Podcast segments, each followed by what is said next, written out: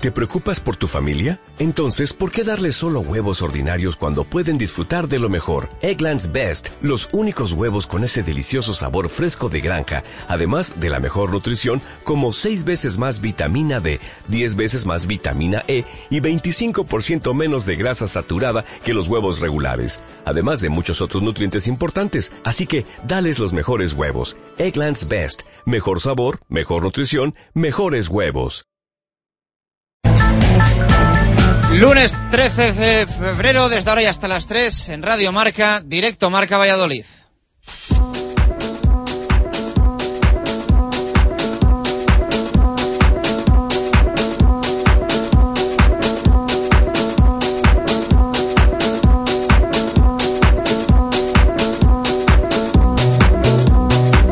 ¿Qué tal? Buenas tardes. Para que uno quiera que se acabe el fin de semana, muy mal se tiene que haber dado. Y así fue. Perdió el Real Valladolid, perdió el Blancos de Rueda. Por perder, perdió también el Fundación Grupo Norte BSR Valladolid. Y solo el Cuatro Rayas, que cerraba además la jornada de deporte vallisoletano, consiguió un agónico triunfo ayer en Huesca.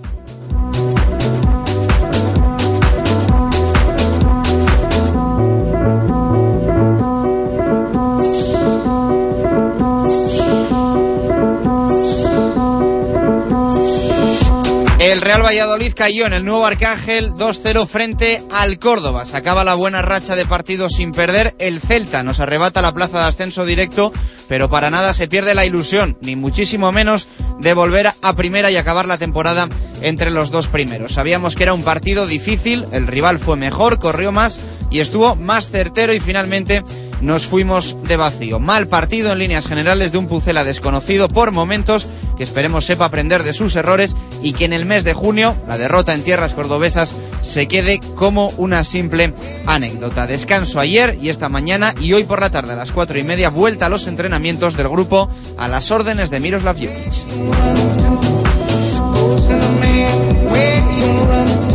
El Real Valladolid perdió en Córdoba y el Blancos de Rueda en Pisuerga. Llegaba Unicaja con siete derrotas consecutivas y tuvo que ser aquí donde se acabó su mala dinámica. Una vez más, con opciones hasta los últimos minutos para el equipo morado, pero sin que los jugadores que tienen que sacar esto adelante den la talla y así es muy, muy, muy difícil. Segundo partido de Roberto González y segunda derrota. Las cosas pintan cada vez peor porque aunque Murcia perdió, Blues Mobus volvió a ganar, por lo que el Club Baloncesto Valladolid está a dos victorias de los puestos de permanencia.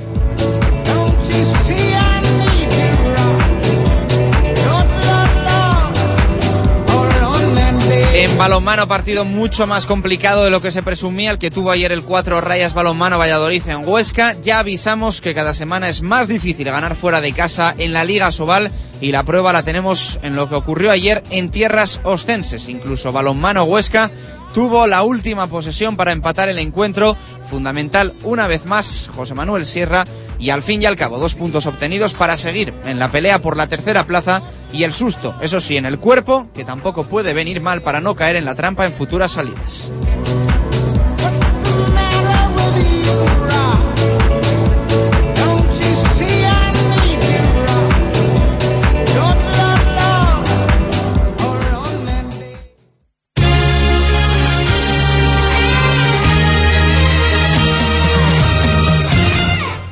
Una y quince minutos de la tarde, yo creo que nadie obvia que lo del Real Valladolid en el nuevo Arcángel de Córdoba es un paso atrás. Es un paso atrás en las eh, opciones de ascender a Primera División y en la lucha del equipo por, eh, por volver a la máxima categoría del fútbol español. Derrota 2-0, la verdad, de un Real Valladolid que no mostró su habitual cara, la cara de los últimos partidos.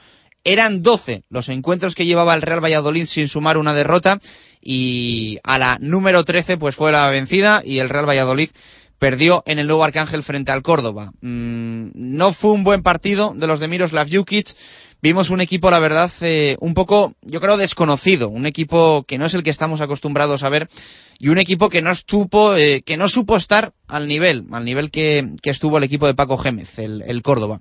Un Córdoba que ya sabíamos que jugaba muy bien, un Córdoba que ya vimos en el nuevo estadio José Zorrilla que es capaz de cosas muy, muy, muy buenas y el otro día, pues eh, un poco también con la receta de lo que había pasado en el nuevo estadio José Zorrilla, pero con el medicamento también para evitar los goles del Real Valladolid, la verdad es que supo leer muy bien el partido y supo ganar, supo ganar el encuentro.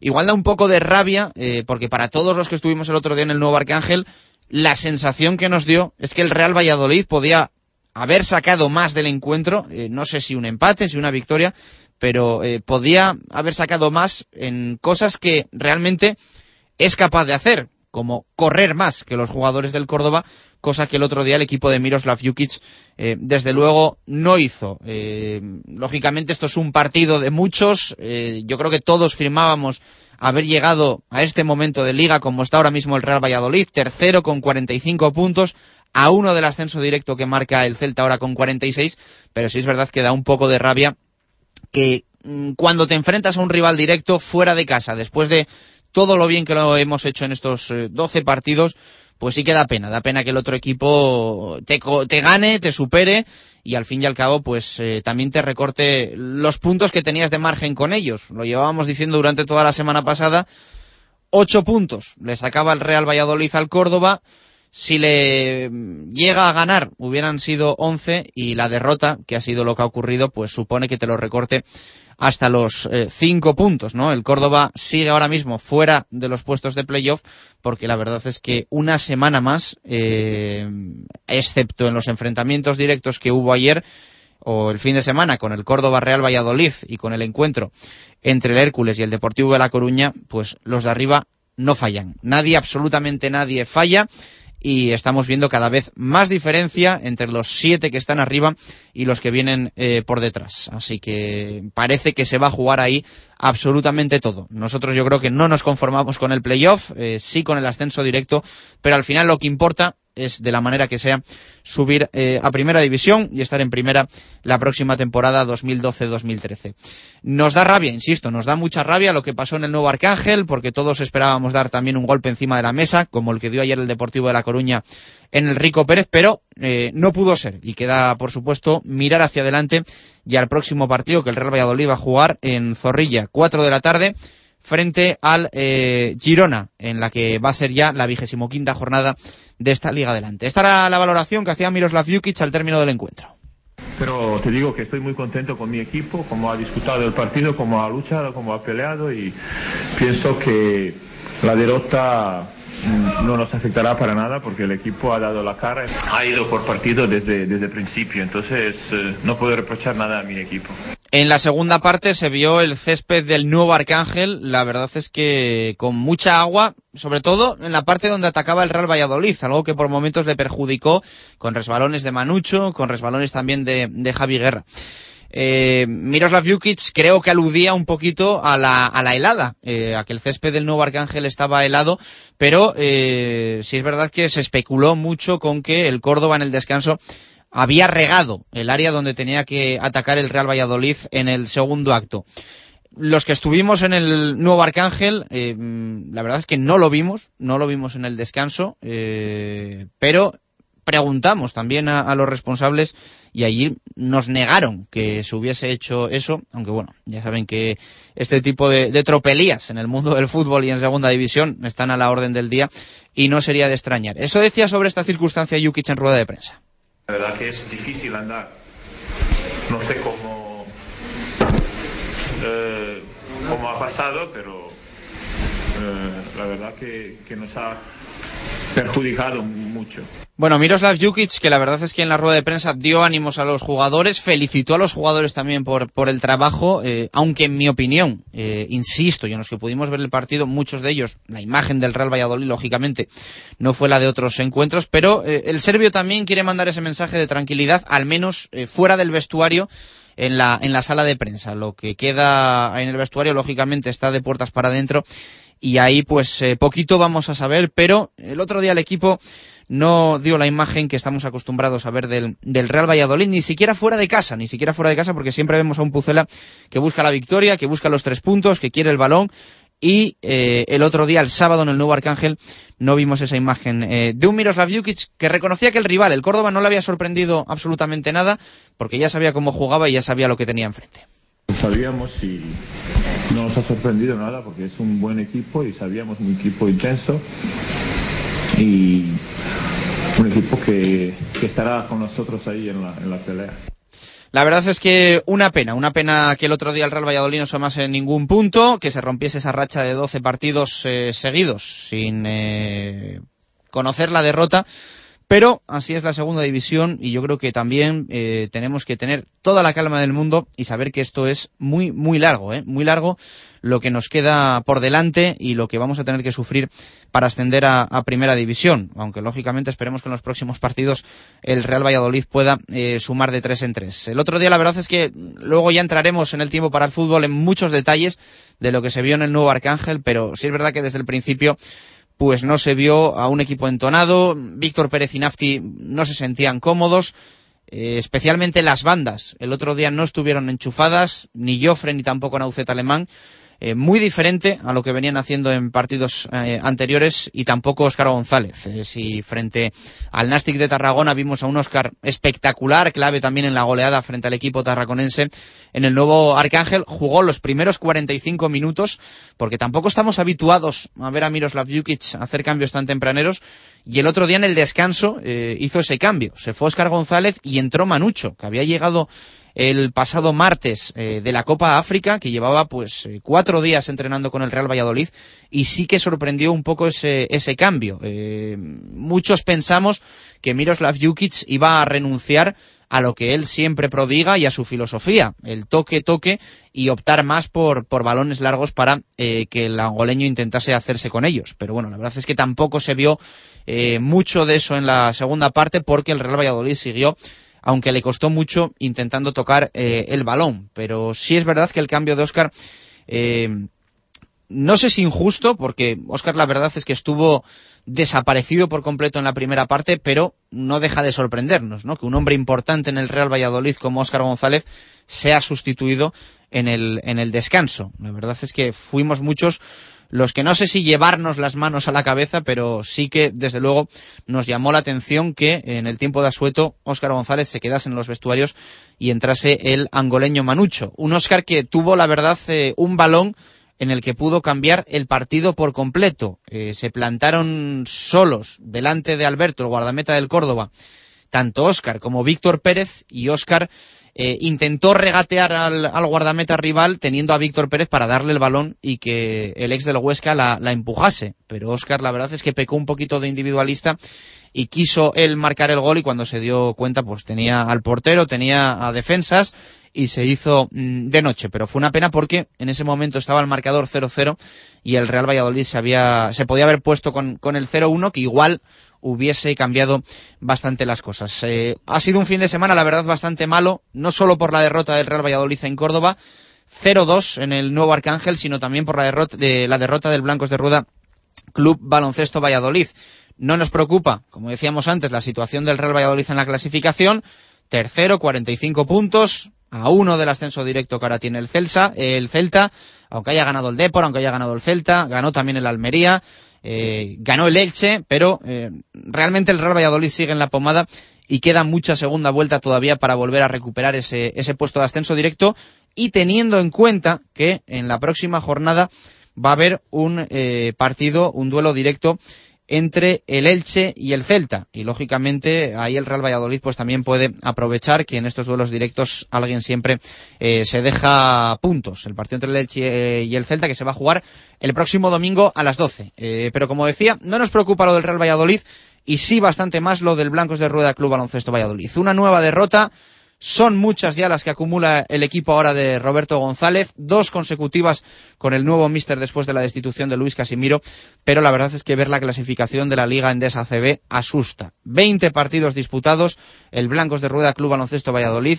cuatro derrotas, eh, cuatro victorias y dieciséis derrotas. La verdad es que los números son muy, muy malos en el Club Baloncesto Valladolid, que la verdad es que cada vez tiene más complicada eh, la permanencia. Partido el sábado en el Polideportivo Pisuerga, derrota frente a un Unicaja que llevaba, llegaba con siete derrotas consecutivas y perdió el Blancos de Rueda 7-6-8-3. En otro de esos partidos en los que el equipo tiene sus posibilidades, tiene sus opciones y poquito a poco se va desinflando hasta que al final, pues eh, a los últimos segundos, al último minuto de partido, se llega con el encuentro prácticamente visto eh, para sentencia. Una jornada, una vez más, mala para el Blancos de Rueda, porque aunque UCAM Murcia perdió, lo hizo frente a Fuenlabrada 8-9-7-3, en este caso Blue Sense Monbus, Obradoiro, volvió a conseguir la victoria y lo hizo contra ni más ni menos que el tercero de la clasificación, el Caja Laboral 8-9, 8-7 la victoria para los de Moncho Fernández. Eh, esto preocupa porque ahora el Blue Sense Monbus no está ni siquiera entre los tres últimos. Se ha ido a la decimoquinta posición y la ha dejado la decimosexta a Sefa Estudiantes. Pero esto supone que ahora el Blancos de Rueda Club Baloncesto Valladolid se encuentre a dos del objetivo de la permanencia. Cuatro victorias en Blancos de Rueda y seis tanto a Sefa Estudiantes como Bluesens eh, Monbus. Eh, las diferencias se empiezan a abrir y esto empieza a ser, la verdad es que más que preocupante. Esta era la valoración que hacía del partido frente a Unicaja Roberto González en rueda de prensa. Bueno, yo creo que teníamos muy claro lo que nos podía hacer ganar el partido, que era no perder balones y que no nos corrieran. Y ahora tenemos muy claro cuál es lo que nos ha hecho perder el partido. Que hemos perdido no más balones que ellos, solamente uno, pero hemos regalado más de 30 puntos de canastas fáciles.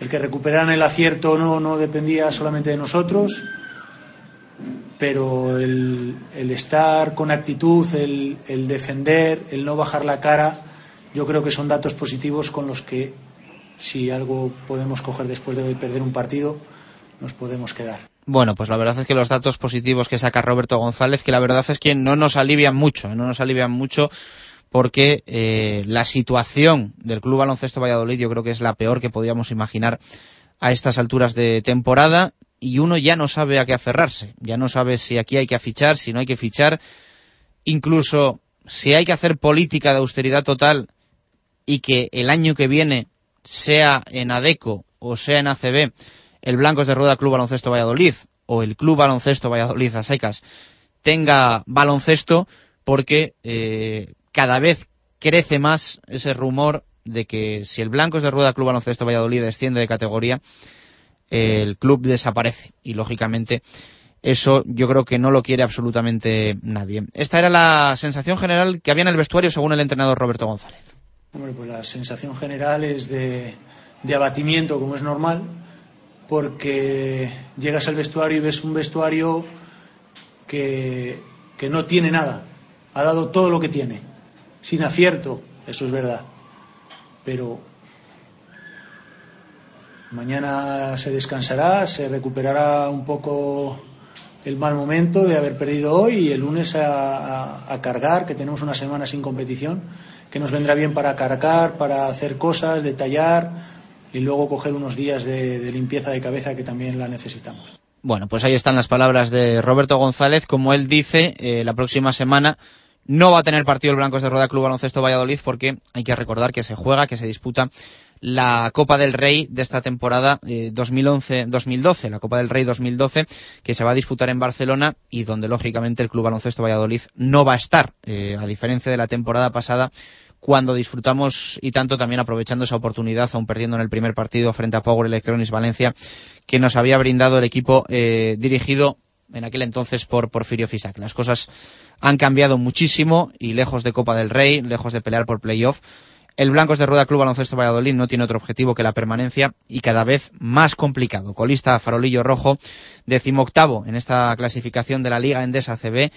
20 partidos disputados, 16 derrotas y 4 victorias solo para el equipo vallisoletano. El eh, cuatro rayas balomano Valladolid fue la única alegría del fin de semana, consiguió la victoria ayer en Huesca, 29-30, en un partido también muy disputado. Habíamos avisado durante toda la semana que los partidos lejos de Huerta del Rey, lejos de casa, un partido lejos de, de, tu feudo en, la competición doméstica del balonmano cada vez es más complicado y la verdad es que el otro día quedó comprobado eh, ayer en tierras oscenses con la victoria por la mínima del cuatro rayas balonmano Valladolid. Además, con 30 segundos tuvo una posesión, eh, el rival tuvo una posesión huesca para eh, empatar el partido y a puntito estuvieron. Nos salvó de nuevo José Manuel Sierra para darnos dos puntos muy importantes también de cara a la clasificación de la Liga Sobal, que eh, dejan a las puertas también de la tercera plaza al balonmano Valladolid. Queda muchísimo también en, en, la Liga Sobal, así que esperemos que poquito a poco eh, también sepa sacar conclusiones positivas. El equipo de Juan Carlos Pastor, que a veces los sustos tampoco vienen nada mal y seguro que en próximos encuentros vemos un balonmano Valladolid también asentándose después del el europeo y del duro partido que se tuvo la semana pasada en Huerta del Rey frente al Atlético de Madrid. Al fin y al cabo, aunque sufrida, ahí está la victoria 29-30 por un gol, pero victoria de los pupilos de Juan Carlos Pastor. Es el balance del fin de semana que nos toca analizar durante hoy y los próximos días en directo marca Valladolid, la derrota del Real Valladolid en Córdoba, la derrota del Blancos de Rueda Club Baloncesto Valladolid en el Polideportivo Pisuerga frente a Unicaja de Málaga y la victoria, la única alegría del fin de semana, del 4 Rayas Balonmano Valladolid frente a Balonmano Huesca.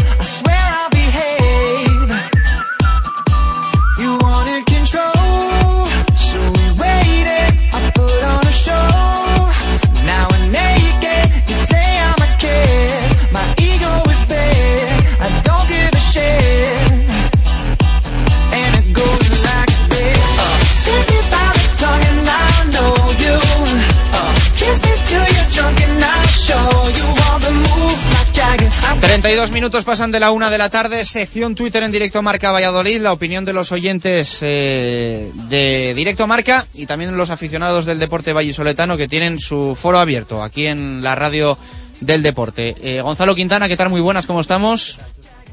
¿Qué tal ha ido el eh, fin de semana? ¿Cómo, ¿Cómo ha ido? La verdad es que un poquito desastroso, ¿no?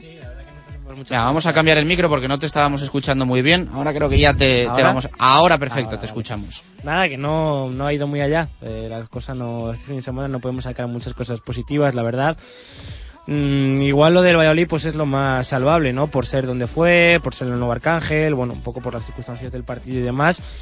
Pero lo más preocupante yo creo que es lo de Blancos de Rueda, ¿no? Que es una situación que, bueno, se agrava además cuando Bradoiro le gana en casa a Caja Laboral y la cosa está muy muy complicada y como dices tú no se sabe muy bien qué hacer, si hipotecarse con un base, si no traer base e intentar pues con lo que hay salvar los muebles y si no el club que tenga viabilidad el año que viene en, la LEP, pues bueno, es una situación muy muy complicada y una situación incómoda. Pisuerga la verdad que mostró el otro día un buen ambiente, yo creo que la, de las mejores, si no la mejor entrada de lo que llevamos de temporada con esa iniciativa del, del club y, y ni aún así, ¿no? Eh, al final daba la sensación de que Unicaja ganaba cuando, cuando quería ganar. Así que, bueno, la verdad que el fin de semana bastante malo. Te noto desanimado y te noto desanimado. Con ¿eh? el baloncesto bastante, sí. Es que, claro, seguro que tú que estuviste en el nuevo Arcángel me dices parecido del, del fútbol, pero la verdad que la sensación de, de estar en el baloncesto el otro día pues fue, fue mala y bueno, hay momentos de partido al final, en el último cuarto, que están cerca de ganar, tienen posesiones a lo mejor para empatar o así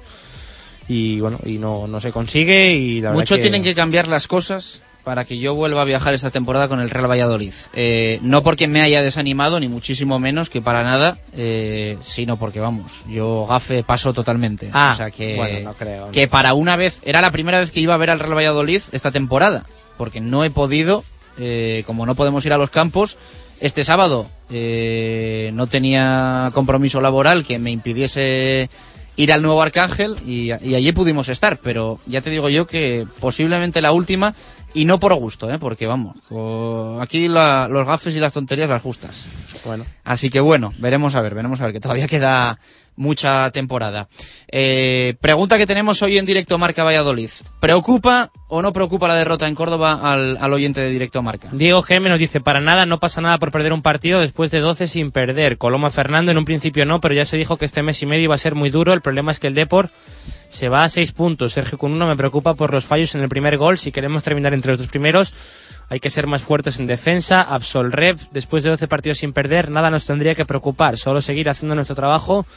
El lunes próximo, segundos de nuevo. Puzrana 21, no. Me preocupa el revuelo que se ha montado por un partido perdido y la reacción de Javi Guerra en Twitter por unas críticas. Ahora vamos a hablar de eso, ¿eh? ahora vamos a hablar de eso, que, que también está caliente la, la, red social con las con las reacciones de, de, Javi Guerra a raíz de, sí, de unos comentarios que, que, le han hecho. Ahora lo vamos a leer. Jesús Pucela, no, es, era un campo complicado y llevaba mucho tiempo sin perder. La puntuación que tenemos es muy buena. Irra Pucelano, para nada. El campo está bien practicable y aún así tuvimos dos o tres clarísimas. El Córdoba es un buen equipo. Diego Burgoscom, la derrota no porque el Córdoba es un buen equipo. Me preocupa más el bajísimo estado de forma de la defensa. George Aubry para nada mientras se gane al Girona. Eh, J. El Espinilla no, si no se producen muchas más. Eh, Hugo Bos Prieto, sabíamos que era un rival difícil, un mal día lo tiene cualquiera, vergonzosa inundación del área. Eh, más respuestas, Orban Llanos en absoluto, el equipo sigue bien colocado y así hay que llegar hasta las últimas jornadas. Rodi Lafu para nada, un mal partido lo tiene cualquiera, después de tres de jornadas será esperar algún partido de estos. Adri G5, normal, no ha sabido. Ah, esto es. Eh, mucha gente nos contesta sobre lo de Javi Guerra y, y las críticas en, en Twitter. Eh, Juan Arranceme, sí, porque el séptimo nos barrió. Es preocupante, pero no alarmante. Debe servir para aprender, mejorar y como toque de atención. He aguado 23, no me preocupa la derrota, pero hay que seguir trabajando y sacar el mes de marzo adelante porque los rivales no aflojan. Eh, Rubén El Churre, no, como ya dije, se jugaban ellos mucho y nosotros un partido más. Eso se nota en motivación. Ahora recuperar el juego otra vez. Bueno, eh, vamos a hacer una pausa en el 36 de la tarde y regresamos en directo a Marca Valladolid. Radio Marca Valladolid, 101.5 FM. Por la D, inmejorable forma de empezar el día que te ofrecen en el Farigola. Desayunos. Por la T, lo que más te gusta para hacer un alto en tu jornada y son insuperables en el Farigola. Tapas. Por la C, combinado que te preparan en el Farigola y disfrutas con la mejor compañía. Copas. Por la F. No me des ninguna pista que esta me la sé. Farigola. Dos décadas en Valladolid con los mejores desayunos, tapas y copas. En la avenida Ramón Pradera, número 10. Vuelven las jornadas gastronómicas del cocido maragato al restaurante Las Canteras. Hasta el 4 de marzo y en pleno centro de Valladolid, deguste nueve clases de carne, un exquisito relleno, los sabrosos garbanzos y la mejor sopa de cocido que jamás haya probado. El auténtico cocido maragato acompañado del excelente Ribera Viña Mayor 2010. Además, le obsequiamos con degustación de morcilla de león, orujo rua vieja y saquito de garbanzos. Reserven el 983 22 64 34 o acérquese al restaurante Las Canteras. Estamos en el Paseo de Zorrilla 29. Todo a su gusto. Para empezar, tortilla de bacalao. Después, bacalao al pilpil con pimientos del piquillo. Seguimos con chuletón a la parrilla y terminamos con un exquisito queso idiazábal acompañado de nueces y membrillo. Todo esto y toda la sidra que te apetezca beber por solo 28 euros y medio en la sidrería Lur. Con platos de carta, salones privados, terraza y un amplio jardín para disfrutar de una agradable copa. Lur es un lugar ideal para celebrar bodas, bautizos, comuniones o cualquier acontecimiento. Descubre la sidrería Lur en el camino de Zaratán sin número, junto al Estadio Zorrilla, donde el antiguo restaurante El Castillo, Sidrería Lur, 983-105-105. Los desayunos más completos en el rastro de Matito. Las tapas más sabrosas en el rastro de Matito. Las copas mejor preparadas en el rastro de Matito. En cualquier momento del día. Y para disfrutar del mejor fútbol, siempre el rastro de Matito. En Pío del Río Ortega 12 junto al Museo Cabarrón. Por la D, inmejorable forma de empezar el día que te ofrecen en el Farigola. Desayunos. Por la T, lo que más te gusta para hacer un alto en tu jornada y son insuperables en el Farigola. Tapas. Por la C, combinado que te preparan en el Farigola y... Let's have some fun, this beat is sick. I wanna take a ride on your disco stick. Let's have some fun, this beat is sick. I wanna take a ride on your disco stick.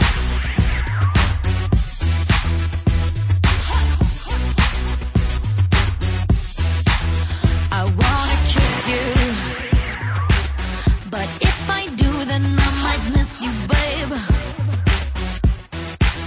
It's complicated and stupid. Got my ass squeezed by sexy Cupid. Guess he wants to play, wants to play. I love game, I love game. Hold me and love me.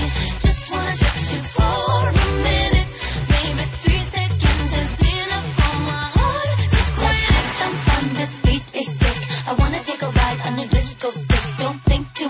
just bust that kick. I wanna take a ride on your disco stick. Let's play a love game, play a love game. Do you want love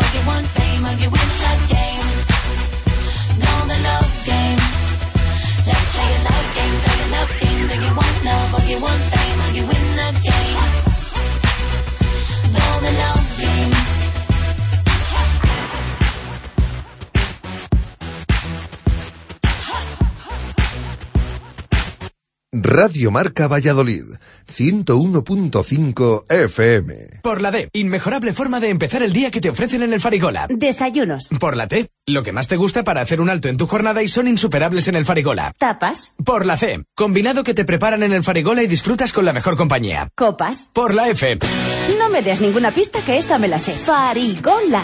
Dos décadas en Valladolid con los mejores desayunos, tapas y copas. En la avenida Ramón Pradera, número 10.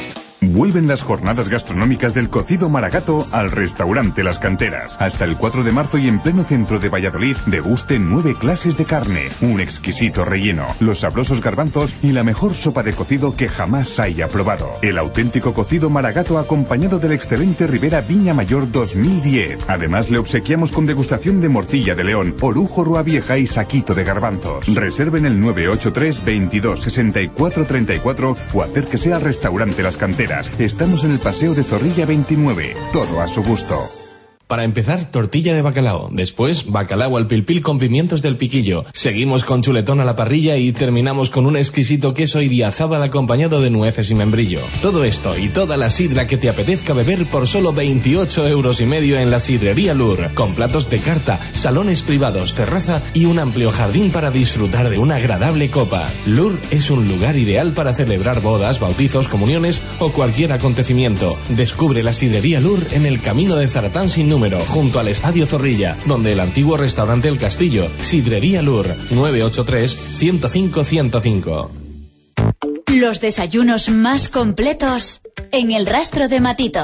Las tapas más sabrosas en el rastro de Matito. Las copas mejor preparadas en el rastro de Matito. En cualquier momento del día. Y para disfrutar del mejor fútbol, siempre el rastro de Matito. En Pío del Río Ortega 12 junto al Museo Cabarrón.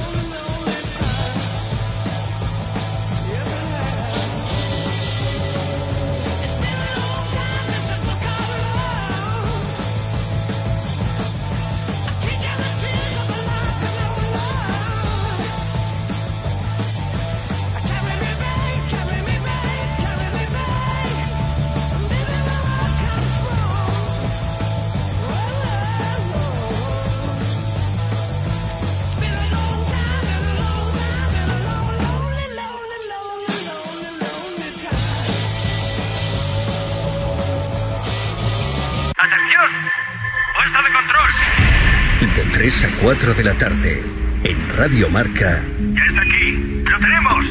descubre un nuevo planeta.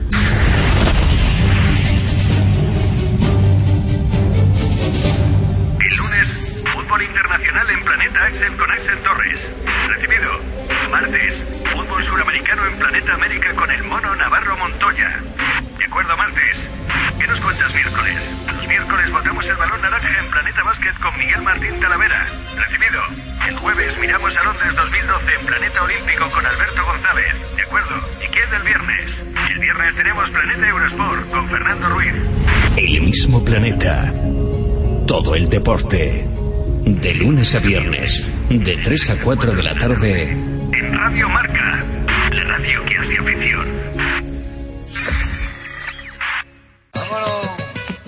todas las tardes de 4 a 7, a reír con los amigos con Méndez y Duro. Radio Marca, la radio que hace afición.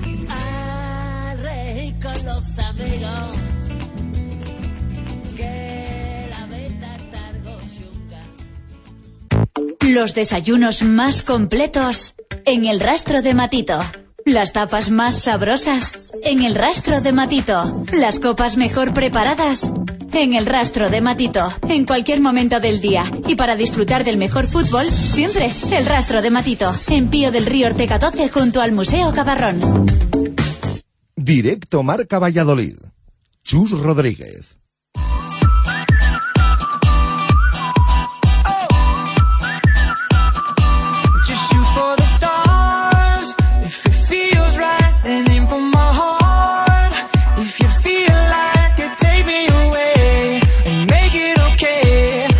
Una y 46 eh, minutos de la tarde. Eh, tenemos que pedir disculpas eh, a todos nuestros oyentes porque hay veces que hay cosas que nos superan. Hay cosas que nos superan en temas técnicos y no podemos hacer nada. Y se nos deja de escuchar.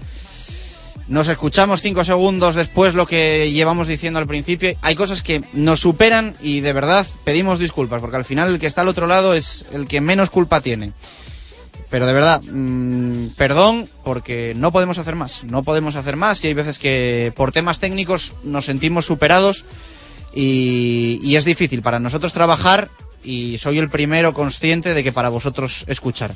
Así que vamos a intentar recuperar la normalidad, a ver si, si hasta las 3 eh, podemos hacer un digno directo Marca Valladolid, que al fin y al cabo es lo que intentamos todos los días, aunque a veces eh, no, no podemos. Eh, Quintana, eh, nos habíamos quedado leyendo algunos tweets. eh, vamos a contar un poquito lo que ha pasado con Javi Guerra. Sí. Eh, lo vamos a hacer desde un punto de vista eh, que quede claro de lo que ha ocurrido porque es lo que hay. Nuestra labor es informar. Eh, no es una crítica ni a quien critica a Javi Guerra ni la respuesta que da Javi Guerra en la que, si no me equivoco, no hay ningún insulto ni tampoco ninguna falta de respeto. Si es verdad que responde enfadado, eso es obvio, ahora lo, lo van a escuchar, pero, pero insisto, que lo que hacemos es informar de una cosa que ocurre y, simplemente nada más. Bueno, pues eh, mucha gente en Twitter también ahora con la pregunta que hemos hecho en directo Marca Valladolid, se cuestionaba qué había pasado con Javi Guerra y, no se había enterado. Es una situación que, que ocurrió eh, durante el fin de semana en la que, bueno, eh, un par de aficionados pues criticaron a Javi Guerra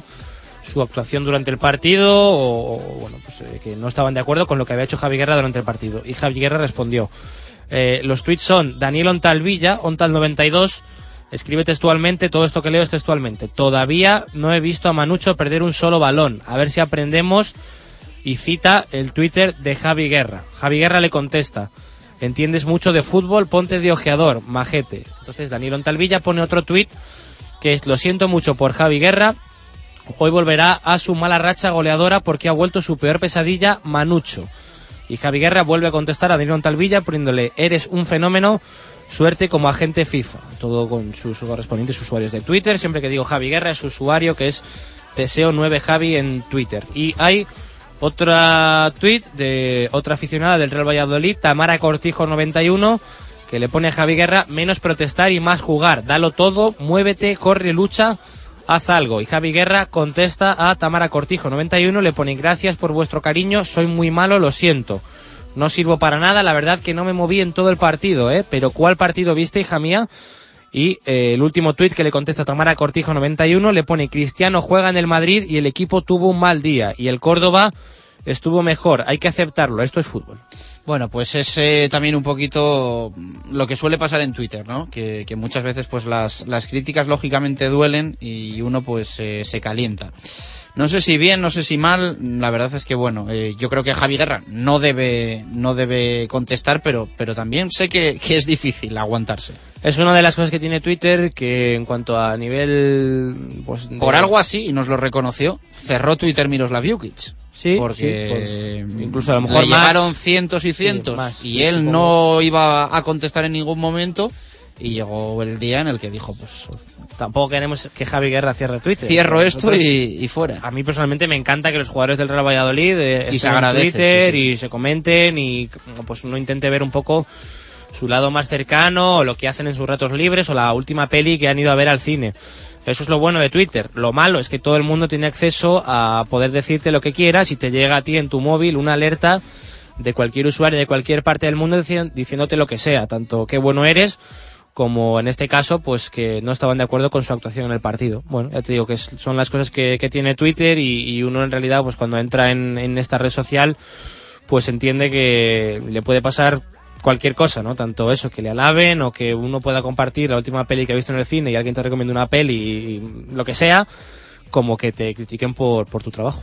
Bueno, pues es eh, lo que hay, es lo que hay y bueno, pues esa es la respuesta también de, de Guerra, que nos queríamos hacer un poco eco eh, simplemente para, para informar, ¿eh? Ya decimos que lógicamente eh, para eso está Twitter también, para interactuar y para que la gente escriba y, y la otra responda. Eh, cada uno lógicamente se hace responsable de lo, de lo que escribe en Twitter. Evidentemente, o sea, para eso está, ¿no? Y cada uno, pues, eh, en ese sentido, eh, es esclavo de sus palabras para bien y, para mal. Y, y, bueno, eh, cada uno es libre de opinar lo que crea conveniente también, aunque, bueno, como siempre decimos, sin faltar al respeto y demás. Pero muchas veces, pues, el aficionado, bueno, entiende ese malestar o también en momentos calientes de un partido de alguien que se ha pegado un viaje hasta Córdoba. Pues igual que está caliente Javi Guerra por a lo mejor haber fallado una ocasión o, no haber hecho gol, pues el aficionado también le, le da mucha rabia ver perder a su equipo. Una y 51 de la tarde. Vamos a escuchar la primera pista de la semana de Pucelano Anónimo. Ya sabes que la tienes que enviar la respuesta si te la sabes correcta. pucelanoanónimo.rm.com. Una serie de pistas a lo largo de toda la semana. Eh, consiste en adivinar la identidad de un futbolista anónimo. Tenemos una clasificación de toda la temporada. Tenemos unas normas, unos premios. Vamos a regalar esta semana entre todos los acertantes eh, eh, entradas para ir al nuevo estadio José Zorrilla el próximo sábado a las 4 de la tarde a ese partido frente al Girona donde el Pucela seguro que recupera la, la senda de la victoria. Y, eh, insisto, la respuesta, si te la sabes, a pucelano.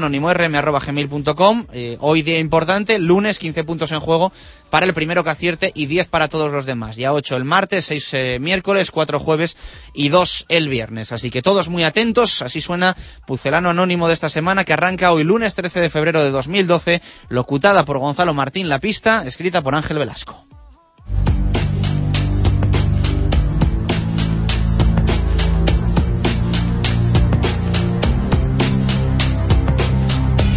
Tiempos duros fueron los que me tocaron vivir a mí con el Real Valladolid. Pese a ello, no me quejo.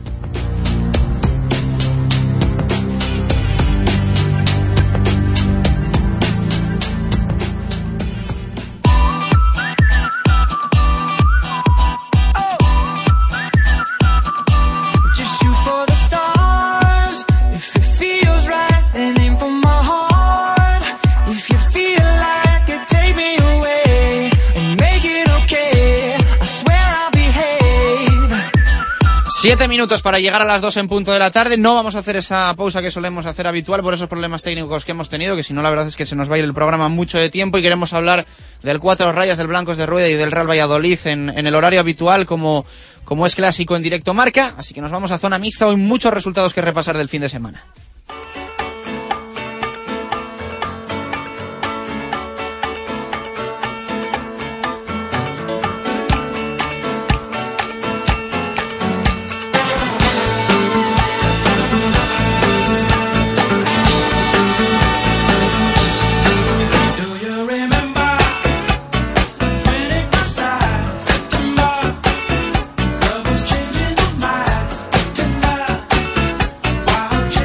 Lo dicho, mucho que repasar. Eh, vuelve a estar a mi vera Gonzalo Quintana porque eh, tenemos que contar todo lo que ha ocurrido durante el fin de semana en las categorías inferiores, empezando por la tercera división y los tres representantes de los que siempre hablamos: Gatos de Iscar, Tordesillas y Promesas. Pues probablemente en la tercera división, en el grupo octavo, en el Castellonés, es donde tengamos mejores noticias que contar de todo lo que ha ocurrido el fin de semana, porque no ha perdido ninguno. Sí que es verdad que nos hubiese gustado a lo mejor tener eh, una victoria del Atlético Tordesillas, pero ha ganado el Promesas, ha ganado el Iscar y ha empatado el Tordesillas.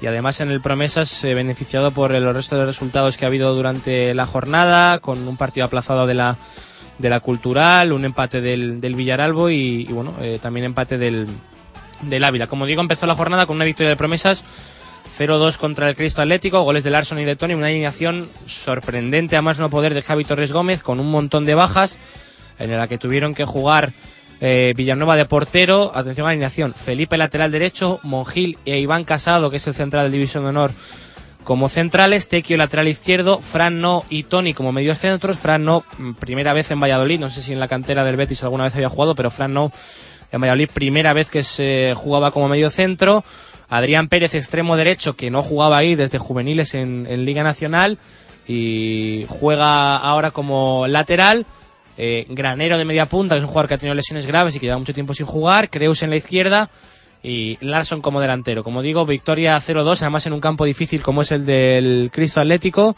eh, 0-2 con goles de Larson y de Tony. También victoria del Iscar, 1-2 en, en Aguilar y empate del Atlético Tordesillas en Alma- contra el Almazán 1-1. Así como digo, beneficiado por el resto de resultados y bueno, sin ninguna derrota. Bueno, pues a ver si el Torde va saliendo poquito, poquito a poco de, de ahí abajo, ¿no? Eh, Sí, eh, yo creo que le hacía falta a lo mejor haber ganado al Almazán en casa, pero bueno, eh, la situación hace que no le quede otra, ¿no? Que hacer bueno el empate, como suele decir, sumando puntos fuera. En la tabla, líder sigue siendo la Cultural, que se aplazó su partido contra la Granja. Segundo el Promesas con los mismos puntos, colíder con 56, séptimo el Iscar con 47, que ojo, se pone a 5 de puestos de playoff, que marca ahora el Ávila, y decimo séptimo Tordesillas con 25. Bueno, pues eso en la tercera división, nos vamos a la regional preferente. En la regional preferente, muchísimos derbis. El primero domingo por la mañana, Victoria 1, Universidad de Valladolid 3, Mojados 4, Villaralbo B 2, Río Seco 1, Laguna 1 y Navarres 2, Gimnástica Menense 1. En la tabla sigue siendo el mejor colocado el Universidad de Valladolid a un puntito de la Santa Marta, que es el líder con 46, líder Santa Marta, como digo, Universitario segundo con 45, tercero Laguna con 35, cuarto Navarres con 34, sexto Río Seco con 32 y décimo Mojados con 29, décimo tercero Medinense con 23 y décimo séptimo en descenso die- con 18 puntos la victoria. Bueno, pues nos vamos con los juveniles, empezando por la división de honor y el Valladolid de Gail. Caída libre para el Valladolid de Gail, que hace cuatro mm, jornadas, me parece, si no me falla la memoria, que no gana. Empató a dos contra el Club Deportivo San Fernando, en un eh, equipo que el Club Deportivo San Fernando que está peleando por los puestos de abajo. Además, un partido que iba ganando 0-2 y al final le empataron. Así que nuevo contratiempo para el Real Valladolid de Gail, que sigue cuarto en la tabla con 42 puntos.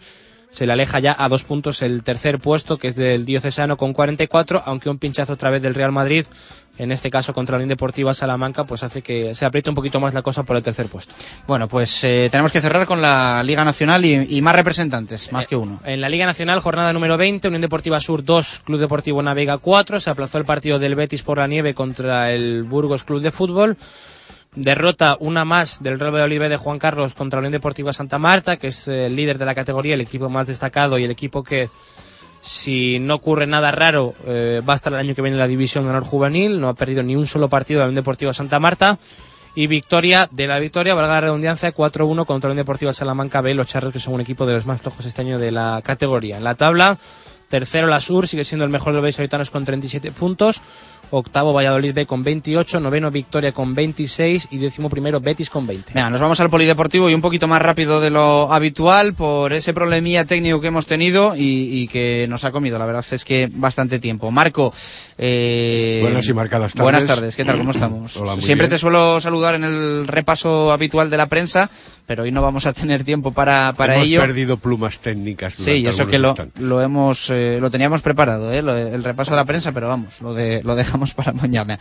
Eh, repasamos, empezamos por el Fundación Grupo Norte BSR Valladolid, que se suma al fin de semana ciago que hemos tenido con básquet y fútbol. Eso es, 84-70 el resultado al final del partido ante el Mideva Extremadura en un choque muy igualado donde constantemente estuvo presente como los pivos extremeños marcaron precisamente la pauta para conducir a su equipo hacia la victoria. Partido vibrante durante algunos cuartos, no obstante, hubo equilibrio entre ambos conjuntos, pero el Mideva Extremadura consiguió eh, empatar la diferencia particular entre ambos equipos, 14 puntos, lo que sí fue consiguió robarle la tercera plaza al equipo del Fundación Grupo Norte. Era partido vital para mantener el tercer puesto de la categoría.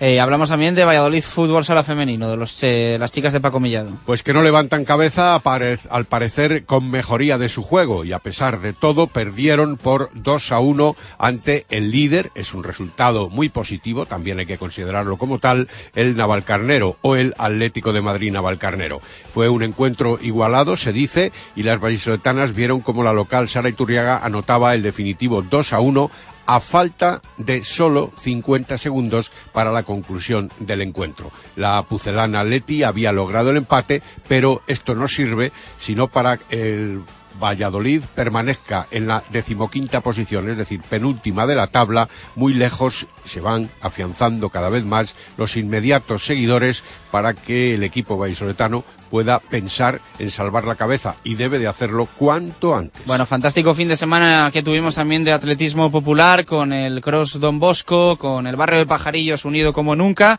Eh, tenemos que decir también cómo han quedado los, los resultados, que para muchos eran lo de menos, pero, pero ha habido campeones también. Era la decimoquinta carrera popular de Don Bosco, precisamente se batió el récord de atletas en meta con una cifra de 2.782 que podría decirse es la carrera con más participación dentro de la capital vallisoletana.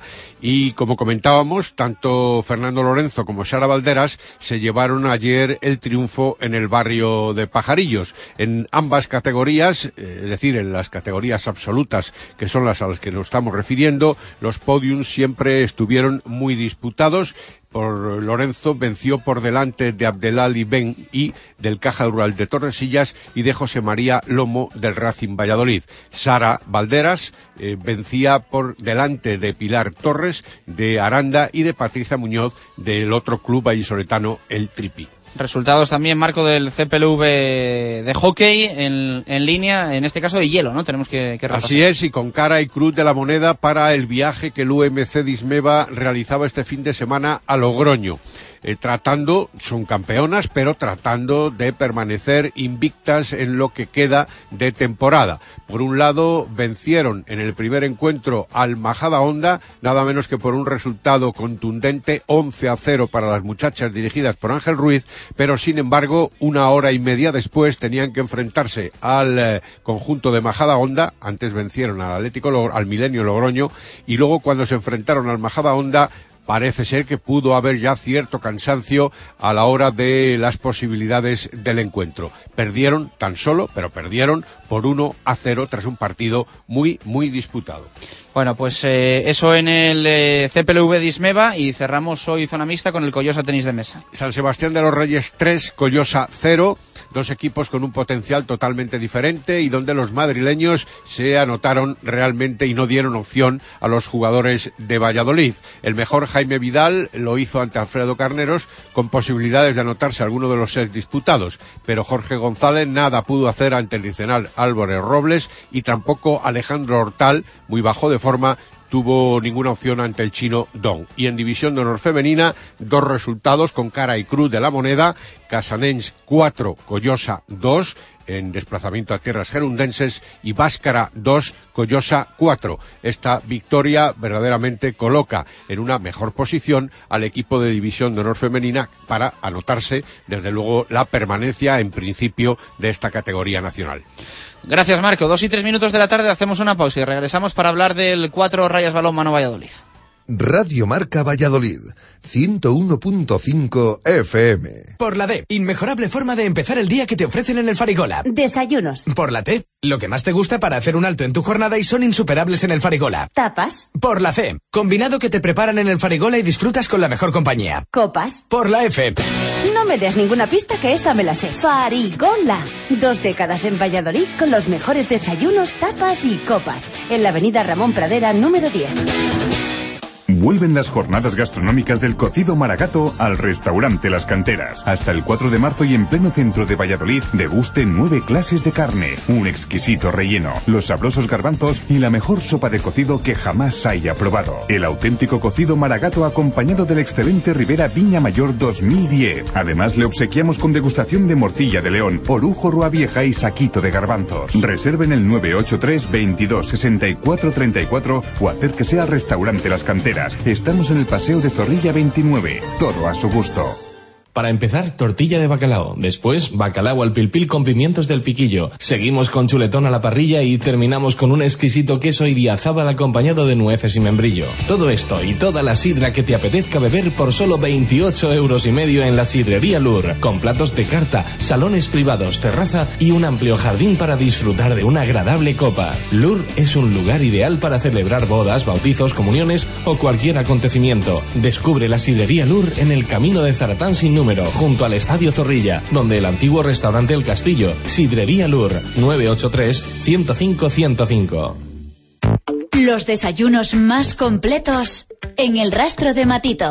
Las tapas más sabrosas en el rastro de Matito. Las copas mejor preparadas en el rastro de Matito, en cualquier momento del día. Y para disfrutar del mejor fútbol, siempre el rastro de Matito, en Pío del Río Ortega 12 junto al Museo Cabarrón. Todas las tardes de 4 a 7, a reír con los amigos con Méndez y Duro. Radio Marca, la radio que hace afición. reír con los amigos. Que la. Directo Marca Valladolid. Chus Rodríguez.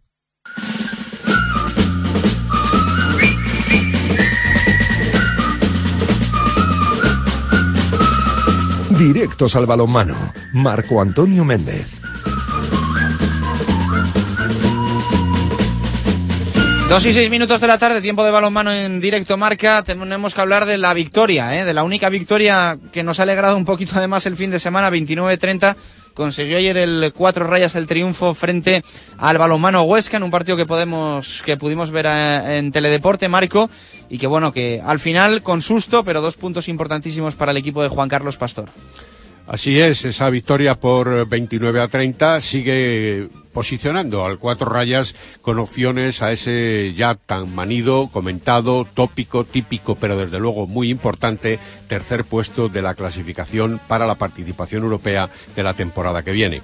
Si bien la victoria de la de Mar sobre el Naturhaus La Rioja por 38-27 en jornada adelantada de esta semana sigue, continúa eh, colocando a los leoneses en esa tercera posición con un punto más que los vallisoletanos. Unos vallisoletanos que a punto estuvieron de darnos un disgusto en la jornada de ayer porque eh, jugaron a trancas y barrancas, haciéndolo francamente bien en algunos momentos, pero perdiendo la noción del encuentro y especialmente la lucha en ataque ante una defensa muy inquieta y muy avanzada también del conjunto oscense. El hecho de que la defensa de los de Nolasco ocupe pocos efectivos en la línea de seis metros y la mayoría de los jugadores avancen prácticamente para intimidar y presionar a los jugadores contrarios, eso se atragantó a la primera línea vallisoletana, donde en esa faceta ni Chutura, ni Gurbindo, ni Marco Crivo Capi estuvieron a la altura de otras condiciones o de otros encuentros esperados. No obstante, en defensa se actuó en cualquiera de las variables 5-1 o 6-0 francamente bien y mucho mejor todavía para respaldar a esa defensa estaba José Manuel Sierra que con 20 paradas hizo un 40% de porcentaje de eficacia, con lo cual evidentemente sirvió de gran impulso para las huestes de Pastor. Y además la definitiva, ¿no? Con 30 segundos tuvieron ellos ese, ese balón para haber empatado el partido, que yo creo que cambia mucho, ¿eh? Si nos empatan el partido y tenemos un disgusto tremendo con el balón mano. Bueno, la verdad eh, no hubiera extrañado tampoco a nadie después de esa serie de acciones a tirones con parciales robustos e importantes del equipo vallisoletano y pérdidas de la ventaja también en otras oportunidades, pero no es menos cierto que el Huesca tuvo la posesión de balón a falta de 20 segundos y podía haber anotado el gol. Ahí yo creo que pesó un poco la experiencia y la capacidad de marca en esos últimos instantes de varios de los jugadores defensivos vallisoletanos y también, quién sabe, si la bisoñez o los nervios más eh, apetecidos en gente más joven, como puede ser el equipo, el equipo oscense recién ascendido esta temporada a la Liga Sobal. Bueno, eh, al final dos puntos, ¿no? Que se suman a la clasificación general y que ahí sigue, ¿no? En la, en la pomada del cuatro rayas luchando por esa tercera plaza. Así es, y es en realidad, yo creo que salvo sorpresas que en esta segunda vuelta no deben eh, proporcionarse desde la perspectiva del cuatro rayas eh, Valladolid, Quiero decir que no deben de confiarse porque saben que los partidos fuera de casa habrá que ganarles a cara de perro en la mayoría de las ocasiones eh, y sobre todo si el equipo no asegura una regularidad de juego a lo largo de todos los minutos, tanto en la primera como en la segunda parte, algo similar a lo que pudimos ver ayer que a punto estuvo de costar efectivamente esa victoria. Pero es que hay más, realmente hasta el último instante de la competición liguera prácticamente no vamos a saber quién va a ser el tercero o quién va a ser el cuarto. Y vamos a ver también eh, la factura que le puede pasar la competición de Champions al Ademar, que por cierto, ayer y en partido también televisado, se deshizo muy de manera importante ante el Montpellier francés. Sí, sí, además eh, con una con una buena actuación, ¿no? Hablan muy bien de este de este Ademar europeo. Eh, Exacto. que se gaste, que se gaste en Europa y que haga buena representación española también y, y que esté cansadito para los partidos de, de Liga Sobal. Yo decía hasta casi el final de la Liga Sobal porque es cuando precisamente el Real Ademar se ve con el Barcelona y se ve con el Atlético de Madrid en las tres últimas Sí. jornadas, mientras que el balonmano Valladolid Ahí naturalmente nos puede perjudicar también que esté, que esté vista para sentencia la Liga, eh, lógicamente en la, en la primera segunda plaza. Así Claro, hasta ahora el Barcelona eh, lleva una ventaja de dos puntos con respecto al Atlético de Madrid para encabezar la tabla clasificatoria.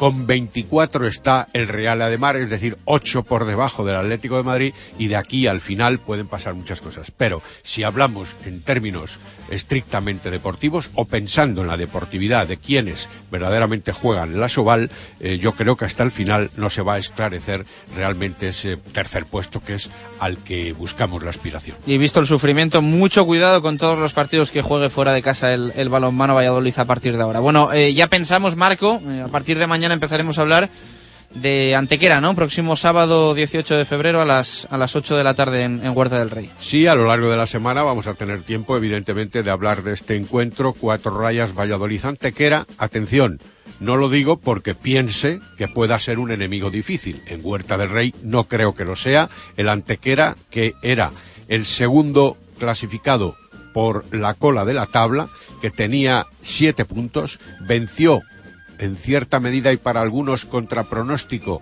a más de tres y a más de cuatro a la Maya Sport San Antonio por 32-28.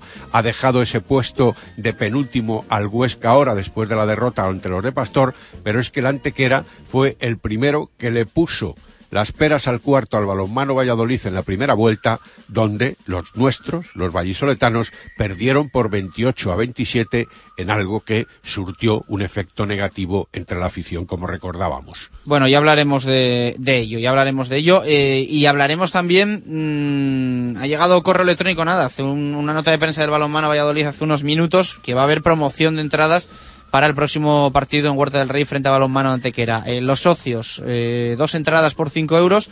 Los no socios, eh, cinco euros eh, para los adultos y dos euros para los menores de 16 años. Una Así medida que, viene muy bien sí, para buscando incentivar para también como ha hecho el como ha hecho el Club Baloncesto Valladolid. Exacto, que a mí me parece además un acierto lo que hizo el Club Baloncesto Valladolid el sábado. a, a medias, a medias, sentido. porque es, no se puede hacer siempre que hay que respetar. El otro día, no sé si lo hablábamos en antena o fuera de antena, pero lógicamente el socio paga más por cada partido que dos euros. Por Entonces, eso no se puede hacer todos los partidos. siembra dudas, hay ¿no? que Este buscar cosas. El que momento cuidado. motivante. Insisto, yo estoy hablando de otra cosa distinta a la que tú comentas, que es acertada también, pero yo hablo del momento motivante para que un equipo pueda eh, despegar, que es de lo que se trata en estos instantes con el equipo de baloncesto. Que el balonmano también lo puede hacer, no siempre y no muchas veces, porque si no los socios se verían agraviados, pero hay que considerar lo que es el espíritu deportivo de esa competición en la que Estoy de acuerdo contigo, estoy de acuerdo contigo, pero eso, ¿eh? el, el respeto al socio también importante porque luego vemos como cada temporada van bajando ¿eh? los números de, de carnets y es algo que, que preocupa desde luego y que tampoco puede, puede, puede ir a mayores. Marco, mañana más eh, balonmano en directo, Marco. Abrazo. Sayonara. Mañana. Mañana más balonmano. Eh, me están diciendo los oyentes vía Twitter que no se nos está oyendo muy bien, que parecemos un poco robots hablando, así que bueno, pedimos disculpas que estamos haciendo el programa con muchos problemas técnicos. eh, para los que se han incorporado, antes se nos cortó la emisión. Y mm, insisto, eh, disculpas y más disculpas porque es algo que a nosotros nos, nos supera, eh, que realmente no es responsabilidad de los que estamos o intentamos hacer directo Marca Valladolid, no responsabilidad directa, porque lógicamente mm, el oyente no tiene por qué soportar un, mal sonido, ni muchísimo menos. Así que una y mil disculpas eh, también de todo el equipo que intentamos hacer y, y hacer llegar directo Marca todos los días. Escuchamos Pucelano Anónimo, la primera pista de esta semana, y nos vamos al básquet con Diego Rivera.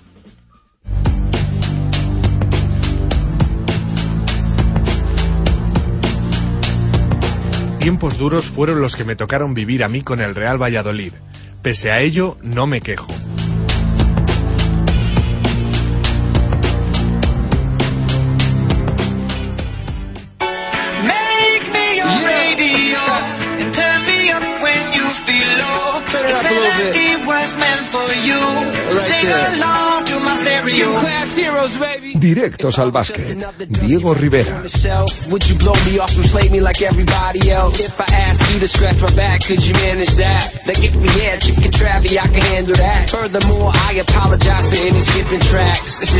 Girl to play me left. 2 y 15 minutos de la tarde, saludo ya a Diego Rivera. Diego, ¿qué tal? ¿Cómo estamos? ¿Qué tal? Buenas tardes. Bueno, pues tú formas parte de los que estamos de bajón el, el fin de semana. Tú además, más que nadie, yo creo, ¿no? Porque lo del Blancos de Rueda, la verdad es que una semana más nos volvemos a sentar aquí un lunes para decir que, las cosas están peor. Sí, la verdad es que, eh, como tú dices, eh, las sensaciones eh, no pueden ser para nada positivas.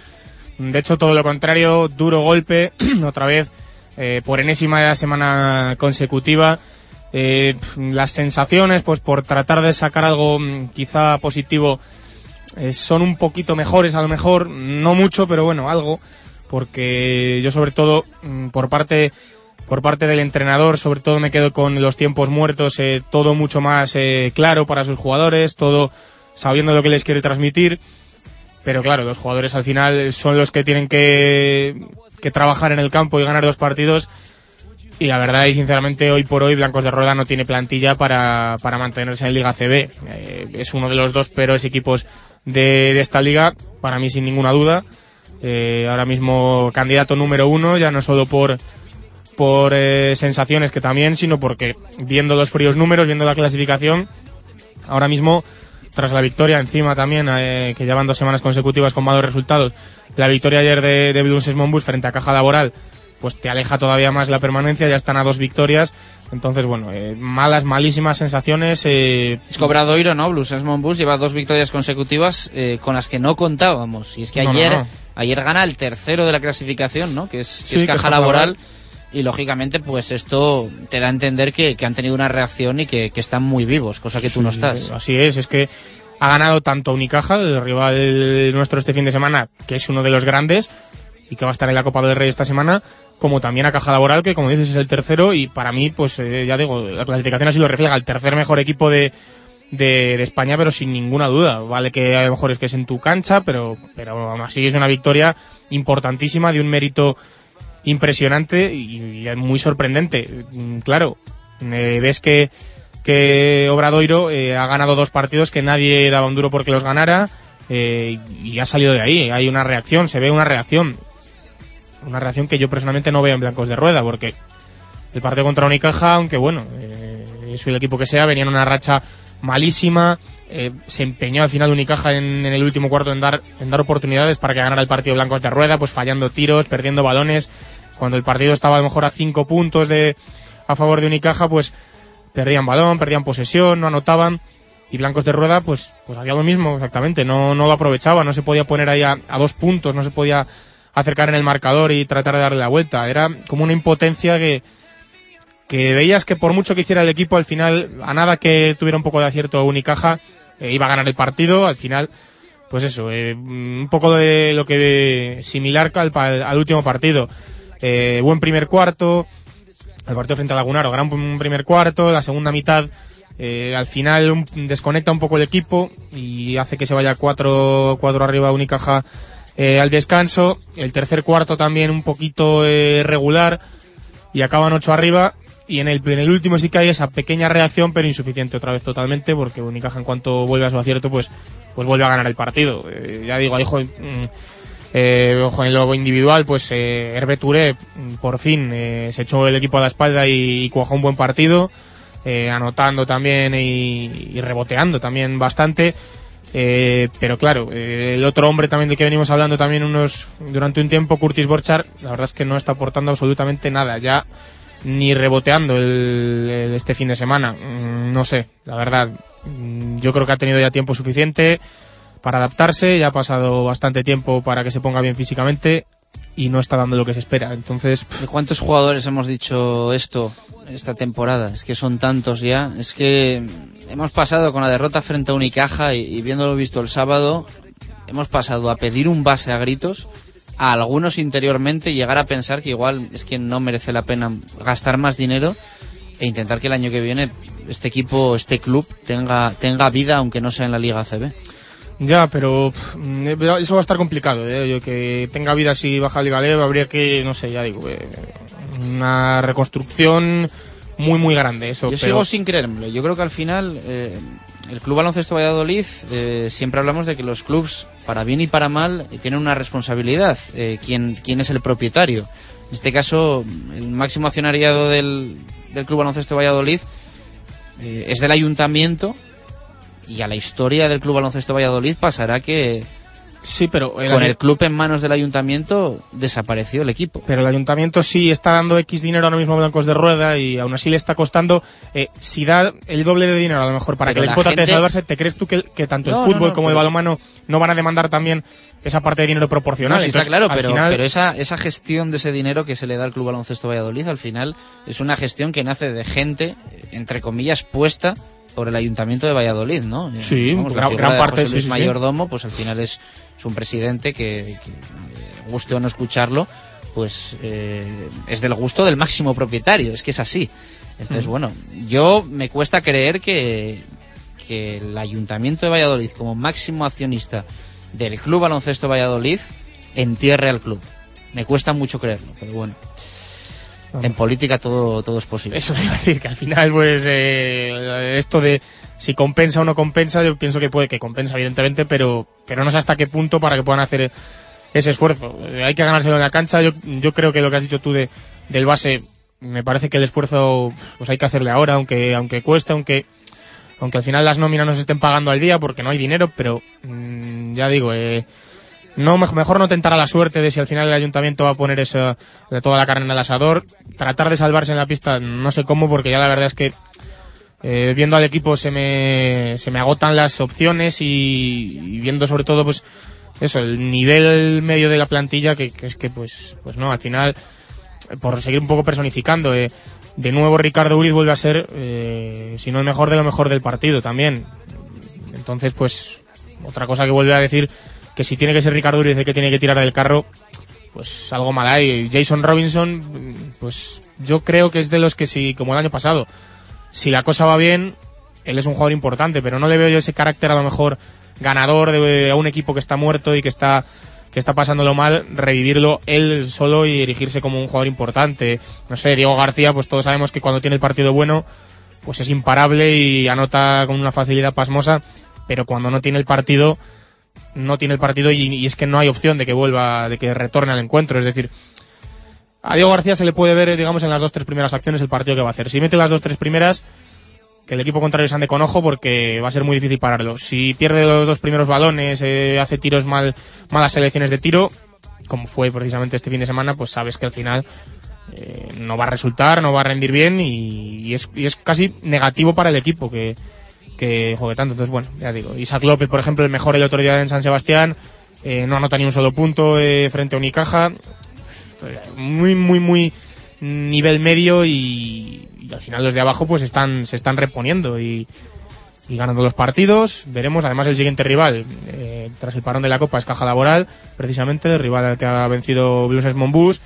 Vendrán después de la Copa del Rey, a ver qué papel hacen, pero vendrán ya con ganas de no conceder, de no conceder una segunda victoria, una segunda derrota en Liga CB. Entonces, bueno, se complica bastante. Bueno, pues eh, derrota, eh, finalmente en el Polideportivo Pisuerga, 7-6-8-3 del Blancos de Rueda Club Baloncesto Valladolid. Esta era la valoración que hacía Roberto González al término del encuentro. Bueno, yo creo que teníamos muy claro lo que nos podía hacer ganar el partido, que era no perder balones y que no nos corrieran. Y ahora tenemos muy claro cuál es lo que nos ha hecho perder el partido. Que hemos perdido no más balones que ellos, solamente uno, pero hemos regalado más de 30 puntos de canastas fáciles. El que recuperaran el acierto o no, no dependía solamente de nosotros, pero el, el estar con actitud, el, el defender, el no bajar la cara, yo creo que son datos positivos con los que, si algo podemos coger después de perder un partido, nos podemos quedar. Una de las primeras preguntas a nivel individual sobre los jugadores a Luis, eh, a Roberto González, perdón, eh, fue sobre eh, Hervé Touré y los últimos minutos del partido, ¿no? Sí, porque la verdad es que sorprendió a los que allí estuvimos en el Polideportivo Pisuerga que con el buen partido que estaba haciendo Hervé Touré, a falta de unos tres minutos, cuando pues cuando lo que decíamos estaba blancos de rueda, que sí sí que sí no, a ver si se acercaba, si, si con un poco más de acierto se podía acercar a un par de, de puntos de Unicaja, sorprendió que, que el hombre que estaba viendo con más facilidad el aro fuera retirado precisamente por, por Roberto González y, y no jugara los minutos decisivos del partido. Se le preguntaba y bueno, vamos a escuchar lo que, lo que contestaba ahora. Esto decía Roberto González. En ese momento, faltando dos minutos, ha habido dos balones de deseo. Y ha habido un triple anterior que, que no puntea. Si tenemos que hacer es querer y, y buscar el balón y lucharlo y defenderlo y, y ahí no lo he visto. He sacado a Nacho porque ellos con la zona estaban atascados y, he creído que era lo mejor. Bueno, pues a mí, a mí personalmente me sorprende, la verdad. Eh, Entiendo su explicación también y, y sus razones, pero, pues hombre, un jugador que está, eh, ya digo, viendo con facilidad el aro, que está anotando fácil, por mucho que, que no puntee los tiros, que en defensa eh, no esté acertado, que, que esos tiros de esos balones de deseo que dice, pues tiros que, que hace él porque, pues porque se ve que, lo, que los puede meter, a lo mejor un poco desorganizado todo y sin sistemas de juego, pero pero ya digo, que a mí quitar a Arbeture no, no me pareció eh, buena idea porque, pues porque necesitabas puntos al final. En defensa, eh, Unicaja estaba un poquito atascado, sobre todo con, con la defensa en zona que, que practicó Roberto González y ya digo, me- a pesar de eso me, me pareció que debía haber seguido en cancha de Francia. Bueno, se le preguntó también al técnico del Blancos de Rueda Club Baloncesto Valladolid cuál era la sensación que había en el vestuario después de la derrota. Esto decía. Hombre, pues la sensación general es de, de abatimiento, como es normal, porque llegas al vestuario y ves un vestuario que, que no tiene nada. Ha dado todo lo que tiene, sin acierto, eso es verdad. Pero mañana se descansará, se recuperará un poco el mal momento de haber perdido hoy y el lunes a, cargar, que tenemos una semana sin competición, que nos vendrá bien para cargar, para hacer cosas, detallar y luego coger unos días de, de limpieza de cabeza que también la necesitamos. Bueno, decía Roberto González que no va a haber competición porque eh, va a llegar la Copa del Rey en la que, como saben todos, no va a estar el Blancos de Rueda Club Baloncesto Valladolid. Y dos preguntas para terminar la rueda de prensa sobre Curtis Borchar, que no es el Borchar que conocíamos de, de hace años y que pasan las jornadas y le seguimos esperando, pero no tiene ninguna pinta de que vaya a llegar. Sí, ya lo hemos dicho antes, que sorprende y mucho de Curtis Borchar. Era evidente que era una apuesta muy arriesgada, que llevaba mucho tiempo sin jugar, pero no sé, me llama mucho la atención porque la calidad la tiene, eso no se pierde porque dejes de jugar un año, eso siempre está ahí. El físico para un deportista que ha sido deportista de élite, creo que con un mes y, pico de trabajo se puede recuperar, creo que no es tan, no es tan difícil que un jugador vuelva pues, físicamente a estar a buen nivel, pero no sé, es como que se le ve mm, falto de confianza, eh, mm, algo desconectado quizá del, del juego del equipo, muy, muy dubitativo. También es cierto que recibe a lo mejor balones un tanto alejado de, de la canasta, mm, a lo mejor eh, recibe pues a, no sé, a 5 metros de la canasta y Curtis Borchar pues hoy por hoy no tiene los movimientos y, y no puede ahora mismo acercarse a la canasta desde tan lejos. Hay que darle los balones mucho más cerca quizá también sea a lo mejor problema de- del equipo que no se los da ahí, no sé. Pero ya digo, Curtis Borchar ahora mismo mm, me parece que, que no está aportando no solo lo que se esperaba, sino no está aportando prácticamente nada a este equipo. Le preguntaban a Roberto González sobre la aportación de, de Curtis Borchar. Pues el hasta cuándo no te lo puedo decir. Lo que sí es cierto es que, bueno, eh, margen no nos marcamos ningún margen. Ahora mismo lo que nos marcamos es intentar que, que nos aporte. Él, ciertamente, por números y por aportación al equipo hoy, pues es claro. Pero bueno, seguimos confiando y seguimos intentando que, que su aportación sea mayor. E insistían sobre el exjugador de Club Baloncesto Granada, si está así por tema físico y qué tal la entrena, porque me imagino que Roberto González y todos nos imaginamos que en el día a día tendrá que ver cómo está Curtis Borchar. Tiene días, tiene días. Esta semana ha hecho una semana media buena de entrenamientos, pero eso no sirve de nada. Sirve si llegas y lo pones. Yo creo que él ahora mismo eh, su limitación es su confianza es por su tema físico. Yo creo que es claro. Bueno, pues las palabras de Roberto González que lo deja bastante claro. Sí, pues hombre, que, que entrena a ratos, podríamos decirlo. Eh, yo creo que la fal- falta de profesionalidad y cosas de estas no son. ¿eh? Yo creo que Curtis Borcha es un jugador mm, muy profesional, implicado en el equipo. Yo de eso personalmente no tengo dudas. Pero claro, su rendimiento no, no es el que, el que se esperaba. eh, ya digo, eh, Hernández Fonseca ahora mismo está pasando por encima porque ahora mismo yo si tuviera que, que decir quién es el pívot titular de Blancos de Rueda, me decantaría por Edu Hernández Fonseca por todo. Además, eh, un jugador que no había hablado de él hoy, se le ve muy metido en el equipo, muy metido en el grupo en todos los tiempos. ¿no? Sí, sí, sí, es la palabra, yo creo que mejor lo define en los tiempos muertos, siempre siendo él al final, pues digamos el segundo entrenador casi, porque cuando Roberto dice alguna cosa él todavía va más allá, eh, dando consejos. Sobre Curtis Borchariel habla- hablan mucho siempre en los tiempos muertos para ver, tanto cuando está uno en la cancha como cuando está el otro, dándose consejos. Ya digo, le veo muy, muy implicado, dando buen resultado además, porque eh, anotando bien en, ataque está muy bien, en defensa intimidando mucho también.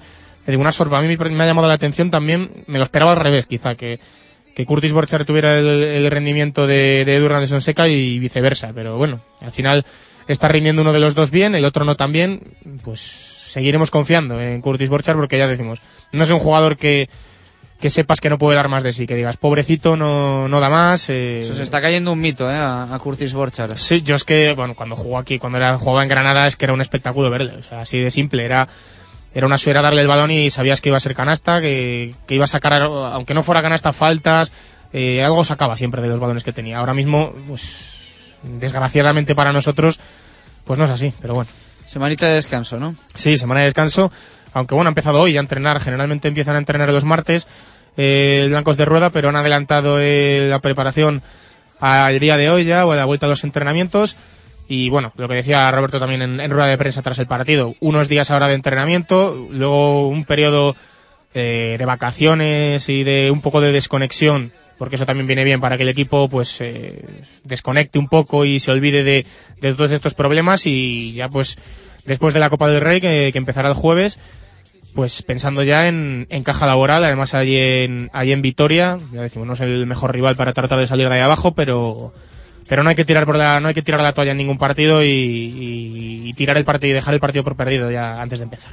Bueno, pues apuntado queda, Diego. Eh, mañana más básquet. En, Así en es. directo marca, a ver si con un poquito más de ánimo. 2 y 32 minutos, nos quedan 28 para llegar a las 3 en punto de la tarde.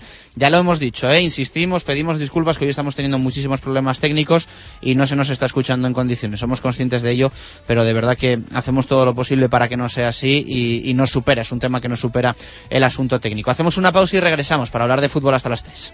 Radio Marca Valladolid, 101.5 FM. Vuelven las jornadas gastronómicas del cocido maragato al restaurante Las Canteras. Hasta el 4 de marzo y en pleno centro de Valladolid, deguste nueve clases de carne, un exquisito relleno, los sabrosos garbanzos y la mejor sopa de cocido que jamás haya probado. El auténtico cocido maragato acompañado del excelente Rivera Viña Mayor 2010. Además le obsequiamos con degustación de morcilla de león, orujo rua vieja y saquito de garbanzos. Reserven el 983 22 64 34 o acérquese al restaurante Las Canteras.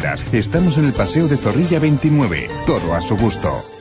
Para empezar, tortilla de bacalao. Después, bacalao al pilpil con pimientos del piquillo. Seguimos con chuletón a la parrilla y terminamos con un exquisito queso idiazábal acompañado de nueces y membrillo. Todo esto y toda la sidra que te apetezca beber por solo 28 euros y medio en la sidrería Lur. Con platos de carta, salones privados, terraza y un amplio jardín para disfrutar de una agradable copa. Lur es un lugar ideal para celebrar bodas, bautizos, comuniones o cualquier acontecimiento. Descubre la sidrería Lur en el camino de Zaratán sin número, junto al Estadio Zorrilla, donde el antiguo restaurante El Castillo. Sidrería Lur, 983 105 105. Los desayunos más completos en el rastro de Matito. Las tapas más sabrosas en el rastro de Matito. Las copas mejor preparadas en el rastro de Matito. En cualquier momento del día. Y para disfrutar del mejor fútbol, siempre el rastro de Matito. En Pío del Río Ortega 12 junto al Museo Cabarrón. Por la D, inmejorable forma de empezar el día que te ofrecen en el Farigola. Desayunos. Por la T, lo que más te gusta para hacer un alto en tu jornada y son insuperables en el Farigola. Tapas. Por la C, combinado que te preparan en el Farigola y disfrutas con la mejor compañía. Copas. Por la F, No me des ninguna pista que esta me la sé. Farigola. Dos décadas en Valladolid con los mejores desayunos, tapas y copas. En la avenida Ramón Pradera, número 10. ¿Es el enemigo? Es- Ustedes podrían parar la guerra un momento. Que si pueden parar la guerra un momento. Ustedes van a avanzar mañana, el domingo. ¿Pero a qué hora? ¿Y no podrían avanzar por la tarde, después del fútbol? Hay días en los que uno no se levanta con ganas de contar fútbol en la radio. Son ya muchos fines de semana en los que no disfrutamos del fútbol. No es que falten buenos partidos. Ni buenos jugadores. Es el mal rollo que alguien te contagia. En esos días, los que trabajamos contando fútbol a este país tenemos un pacto. Nos juntamos todos. En la radio. En las ondas. Sin importar la cadena. Ni los colores de nuestros micrófonos. Y para recordarnos cuál es nuestro deber y tu derecho. Todos unidos. Volveremos a cantar gol. Como antes. Como siempre. Transmitimos desde el estadio de Maracaná de Río de Janeiro. Acaban de interpretarse los himnos nacionales de Inglaterra y España y dentro de breves instantes comenzará el partido entre ambos equipos nacionales, decisivo para la clasificación en este campeonato del mundo de 1950. Radio y fútbol siempre juntos.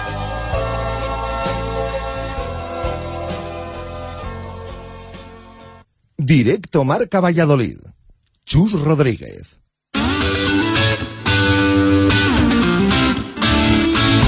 Directos al fútbol. Gonzalo Quintana.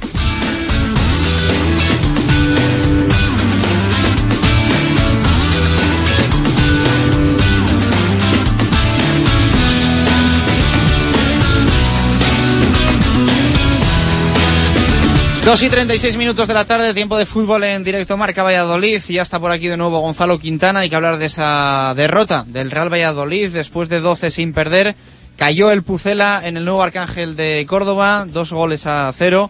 Y la verdad con unas sensaciones pues no tan buenas, no tan buenas como en, como en otras jornadas. No vimos al Real Valladolid que nos gusta ver. Pero bueno, queda muchísimo, queda casi toda una segunda vuelta. Hemos dado un pasito atrás en la clasificación, no hay ascenso directo de momento. Ahora ya no queremos que se pare la liga, como siempre decimos todos los lunes.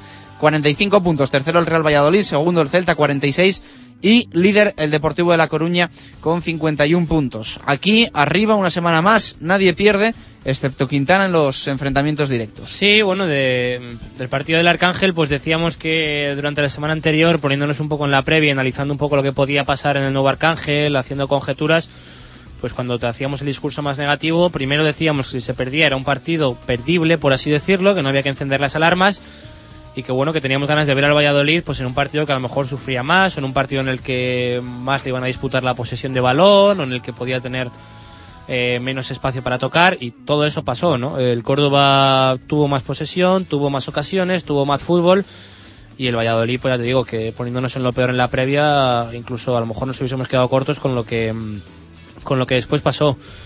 Sí que es verdad que el equipo tuvo ocasiones, pero un fútbol diferente, ¿no? Eh, yo creo que Milos Jukic muchas veces lo ha dicho, que hay veces que no se puede tocar y que no se puede combinar como al equipo le gustaría. Y durante la semana pasada también lo decía, ¿no? Que el equipo pues tenía un plan B o un plan C o que el equipo no era eh, solo jugaba una cosa, ¿no? Que el equipo pues estaba confeccionado y estaba trabajado para estar preparado para todo, ¿no? Pues bueno, aún así el equipo, ya digo, eh, no teniendo el balón, tuvo ocasiones a la contra, en otro fútbol, en otro tipo de ocasiones más diferentes, pero pudo hacer gol. Eh, siempre lo decimos también, que mm, es muy raro que el Real Valladolid no haga gol en un partido y creo que es prácticamente imposible que no tenga ocasiones solo por lo que genera la gente de arriba. Tuvo ocasiones para hacer gol, pero bueno, al final yo creo que en el fútbol lo más normal es que cuando un equipo juega mejor que tú, tiene más posesión y combina más, pues te gane, ¿no? Yo creo que de 10 partidos eh, como este en el Arcángel, pues igual Valladolid hubiese ganado uno o dos, pero lo más normal es que de 10 pues, pues pierda, ¿no? Que, fue lo que ocurrió. Y bueno, eh, creo que el resultado más o menos fue justo, tampoco eh, hubiese sido una derrota más abultada ni, ni nada parecido.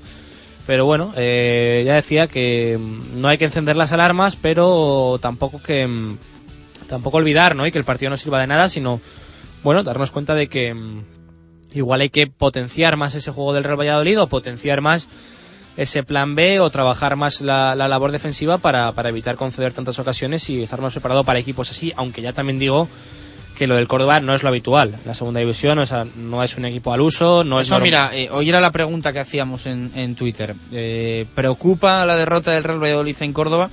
Y había una reflexión que a mí la verdad es que me ha parecido eh, curiosa y, y destacable, que dice que, eh, que no le preocupa porque no vamos a volver a jugar contra el Córdoba.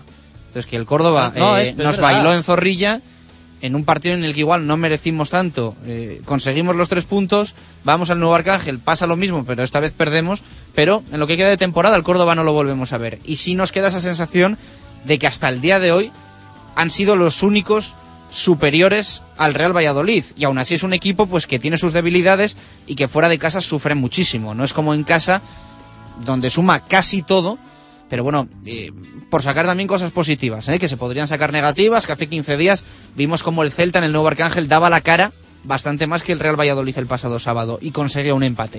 Entonces, bueno, yo creo que hay que poner cosas en la balanza y que al final la balanza queda bastante equilibrada tal y como muchas están veces- las tal y como están las cosas. Muchas veces es cuestión de, de estilos. A lo mejor el, el Real Valladolid pues es el estilo más parecido al Córdoba y al Córdoba es el equipo al que mejor le viene jugar contra Valladolid y el Valladolid pues a lo mejor contra un equipo mm, no pero da cómo- rabia eso también, ¿no? Eh, al meterte Bueno, en el nivel de intentar hacer buen fútbol, que te supere el, el Córdoba, pues sí que parece que, que fastidia. Bueno, pero no sé, por, es que se me ocurren ejemplos de cosas parecidas. A lo mejor en primera división el Barça con el Valencia lo pasa muchísimo peor que el Madrid con el Valencia. Pues ¿por qué? Pues porque le viene peor la forma de jugar o por lo que sea. Bueno, pues a- al Pucela la que peor le viene, yo creo, en segunda división es la del Córdoba. A lo mejor el Córdoba juega contra tu equipo, contra el Elche, y el Elche sabe mucho mejor pues eh, anular esas virtudes del Córdoba y potenciar sus debilidades. Bueno, eh, a veces ya digo, esto es fútbol y son cuestiones de, estilo, ¿no? En Zorrilla ya fueron, yo creo, mejor que nosotros.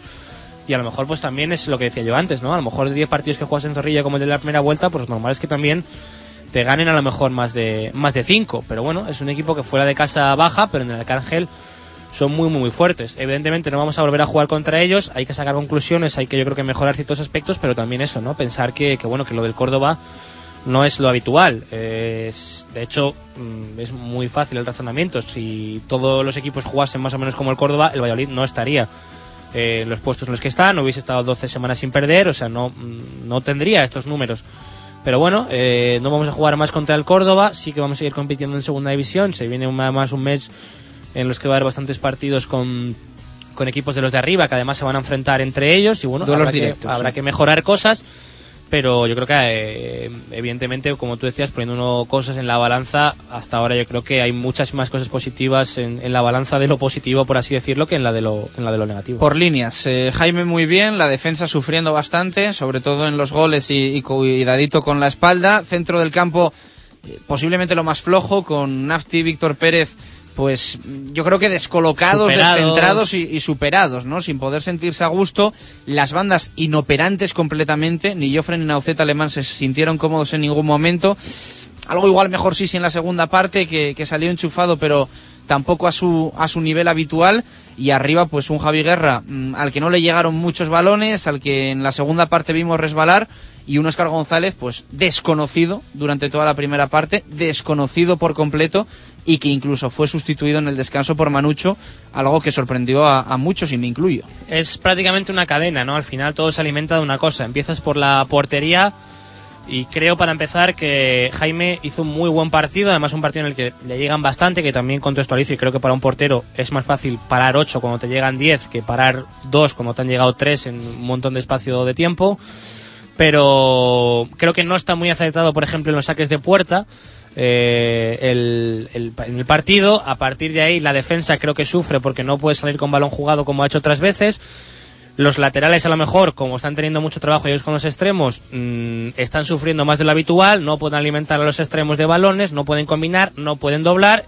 Por tanto, los extremos no funcionan. Los extremos, ¿por qué tampoco funcionan? Pues porque los de, los de en medio no tienen espacio, no tienen balón, están corriendo detrás del balón y muchas veces mirando hacia arriba, buscando más eh, fútbol directo. Oscar, evidentemente, en este contexto no rinde absolutamente nada porque no está arropado ni por los medios, ni por laterales, ni por el balón, ni por los dos que tiene detrás trabajando. ¿Por qué no, no rasca bola?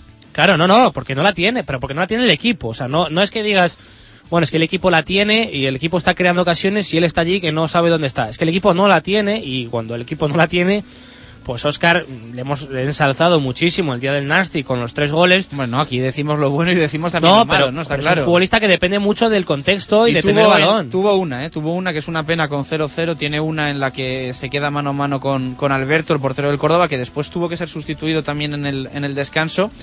Eh, y tiene una en la que tiene pues solo a Víctor Pérez al lado, le va acompañando y de repente pues en el Arcángel está el sol, de repente sale la luna y, y cuando nos dimos cuenta ya no tienen el balón ni Oscar ni nadie. De hecho, el suplente no y sí que nos si quedamos bueno todos los que estábamos en el nuevo Arcángel, pues siguiendo un poquito al, al Valladolid, pensando que, que si esa Oscar se la da a Víctor Pérez, sí que como, bueno, parecía que podía ser gol bastante fácil y con 0-1 hubiese sido otra Lo historia. hace muy bien también ahí el portero Alberto, que lo ha medio regateado ya a Oscar y al final, cuando está ya casi en el suelo, se estira, saca la mano y justo tiene la suerte de que toca con la mano el balón, le da en la espinilla a Oscar y justo un defensa que llega cruzando, pues la manda a córner.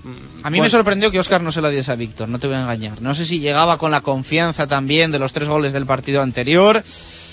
Si él lo vio demasiado fácil para marcar él también y eso, tenía esa confianza, pero a mí me sorprendió y no sé, me quedé un bueno, poco... son, son decisiones de partido. Yo creo que pues en ese momento Oscar evidentemente pensaría que es lo más lo más oportuno. Y, y nada, pues por terminar un poco con lo de antes, con el repaso de, de las líneas, creo que Jukic en el descanso quita a Oscar, dándose para mí muy bien eh, cuenta de que Oscar en ese contexto de partido no va a rascar bola y que no, no la va a oler y decide pues jugar con Manucho y buscar un poco más de fútbol directo, ¿no? A lo mejor pues cuando eh, el Córdoba venga a presionar nuestra salida del balón, que nosotros tengamos una salida de balón rápida arriba y que cuando el Córdoba venga a nuestro área a presionar, el balón ya no esté allí y podamos a lo mejor crear alguna situación de 4 contra 4, 5 contra 5 en la que les podamos coger y a lo mejor por una acción individual pues eh, crear ocasiones y, y crear goles, ¿no? Yo creo que ese es el motivo del, del cambio, en vez de contextualizar todo, pues eh, intentar buscar más el fútbol directo con, con Manucho. Creo que no le sale y, bueno, eh, la, la delantera pues también un poco por eso mal, ¿no? Y, y bueno, luego el tema de, del, del área encharcada. Yo creo que no es un tema evidentemente hecho a propósito. eh, esto lo pienso porque es el Córdoba, o sea, no por no por nada, pero si pienso que es un equipo a lo mejor de perfil más bajo, que le cuesta más jugar el balón, pues a lo mejor puedo entender que lo puedan hacer, pero bueno, yo creo que es una situación a lo mejor fortuita, que se les estropeó el aspersor o, o ni idea, yo, ¿no? yo insisto que yo estuve allí y, y igual el fallo es mío que no lo vi, pero Ah, por la tele se notaba. Vamos a ver, sí que estaba mojado se notaba. Pero Jukic luego hizo alusión a, a una hela- a la helada sobre el césped.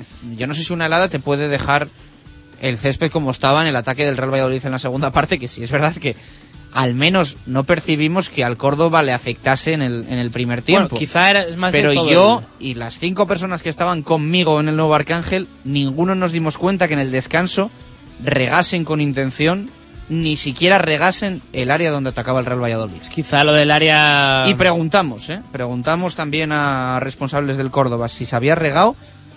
Yo no sé si nos mentirían o no nos mentirían, pero ellos dijeron que no. Pues no sé, igual es que estaba el área helada y esa parte dio el sol y se descongeló aquello y... Ya, pero en la primera parte no, no lo vimos. pero la primera parte igual era hielo, ese agua, me refiero. Pues imagínate. Ya, no, esto son conjeturas que no van a ningún lado, pero eh, se han quejado yo creo de, de lo del tema de las heladas, pero las heladas yo creo que eran para los dos y el campo estaba mal para los dos y pues quien jugase con tacos de goma jugaría, me imagino, los dos equipos con tacos de goma y los apoyos y demás.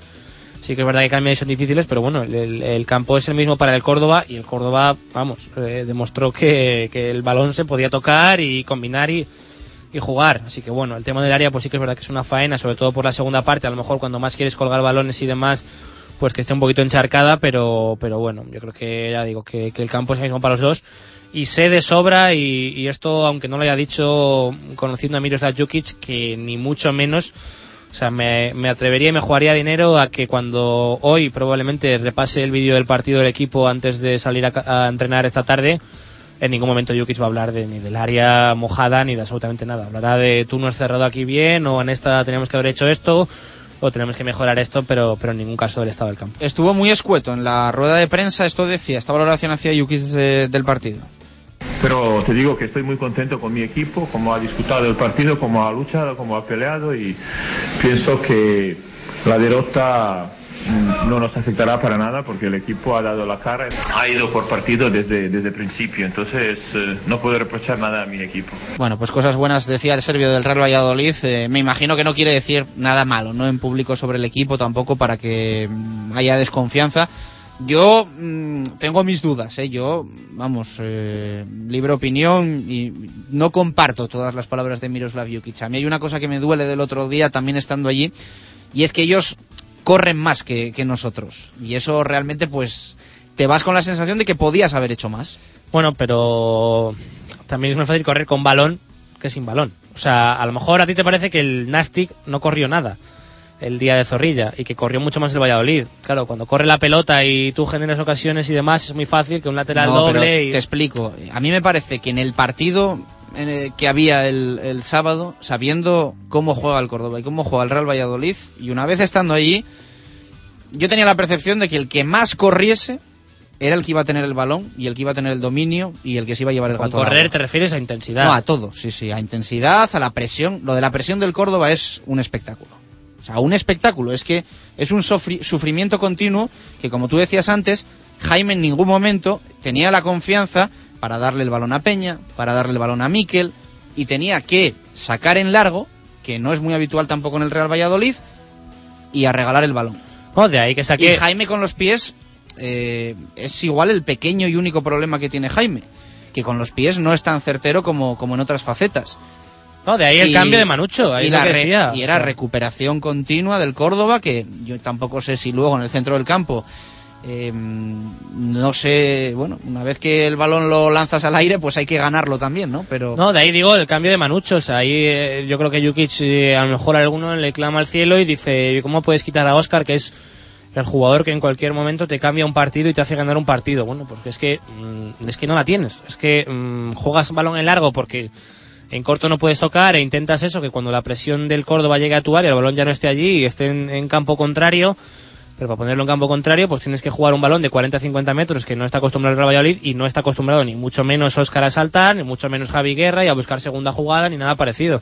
Entonces igual con Manucho, pues a, intentar a lo mejor que él saltase todas, que tocase alguna más y a partir de ahí intentar generar más, más ocasiones. Pero bueno, eh, lo de Paco Gemés lo sabíamos, o sea, yo me acuerdo y vamos, tengo la imagen grabada del año pasado Las Palmas en Copa, que la primera media hora el Valladolid no sale de su campo y ellos están con 7 8 jugadores Sí, y la sí, línea sí. tirada al medio campo. ¿Qué pasa? Que pues si correr mucho para hacer eso. Y, y- y estando allí llega un momento en el que dices, bueno, ya cansarán. Ya en la segunda parte claro, ya cansarán. Y también valoras la capacidad que le ha visto al Real Valladolid en otros partidos y la resistencia y en lo físico y dices tú, bueno, en la segunda parte ellos agotados nos los comemos. Pero es que no fue así. es que hay que Aguantaron hasta el 90 y te daba la sensación que aguantaban otros 30 minutos Sí que ahí más. te doy la razón de que correr muchísimo para hacer eso, muchísimo para presionar así, Y muchísimo es como recuperas el balón y como tienes el balón, y, y- corriendo. Y, y como, y muchísimo para tener la línea de la defensa tirada en el centro del campo, con 50 metros de la línea de tu portería. Para esas cosas hay que correr mucho, hay que tenerlo muy bien trabajado para no dejar espacios.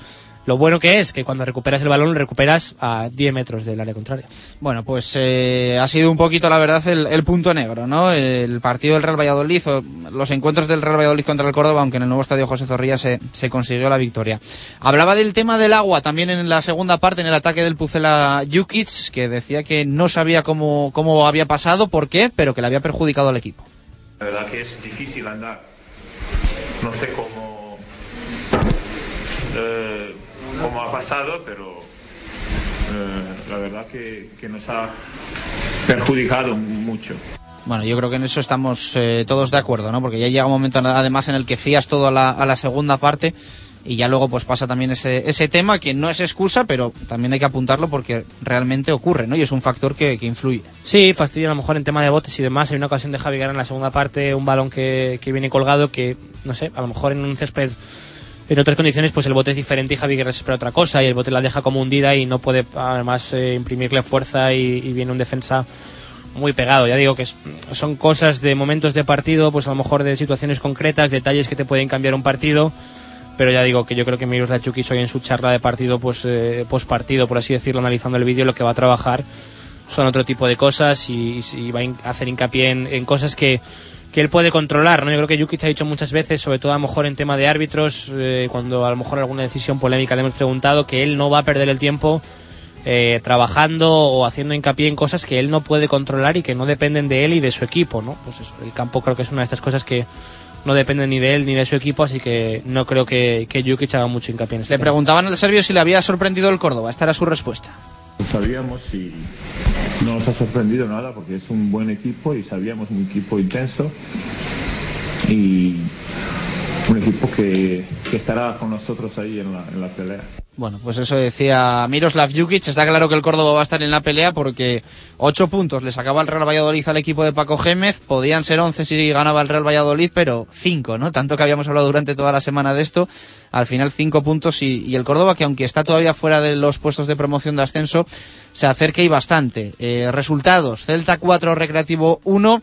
Murcia 0, Elche 2, Barça B 4, Cartagena 0, Sabadell 3, Villarreal B 1, Alcorcón 2, Huesca 0, Guadalajara 1, Jerez 2, Alcoyano 2, Las Palmas 0, Nastic 1, Numancia 1, Hércules 1, Deportivo 4 y Girona 0.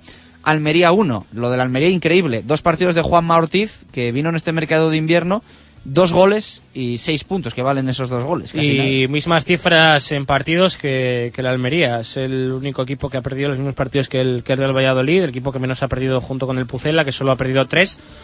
Y del resto de la jornada, pues me sorprendió para bien lo del Celta, porque cuando se ponen 0-1 yo ya veía fantasmas Sí. de algún que otro partido, además uno precisamente con el Recre, me acuerdo hace, no sé si el año pasado, y alguno de estos de este año que le ha pasado en Balaídos a principio de temporada que, que en cuanto se le ganaba, le empataba, o sea, perdón, le- se le adelantaba en el marcador, pues le costaba y, y bueno, me, me sorprendió para bien la reacción y la victoria, creo que el Recre pues poquita cosa, el Elche que ha vuelto y creo Ha que- vuelto, creo ¿no? que nunca se ha ido. Lo confirmamos. Sí, que creo que Próxima se semana, domingo a las 12, eh, Martínez Valero, Elche Celta.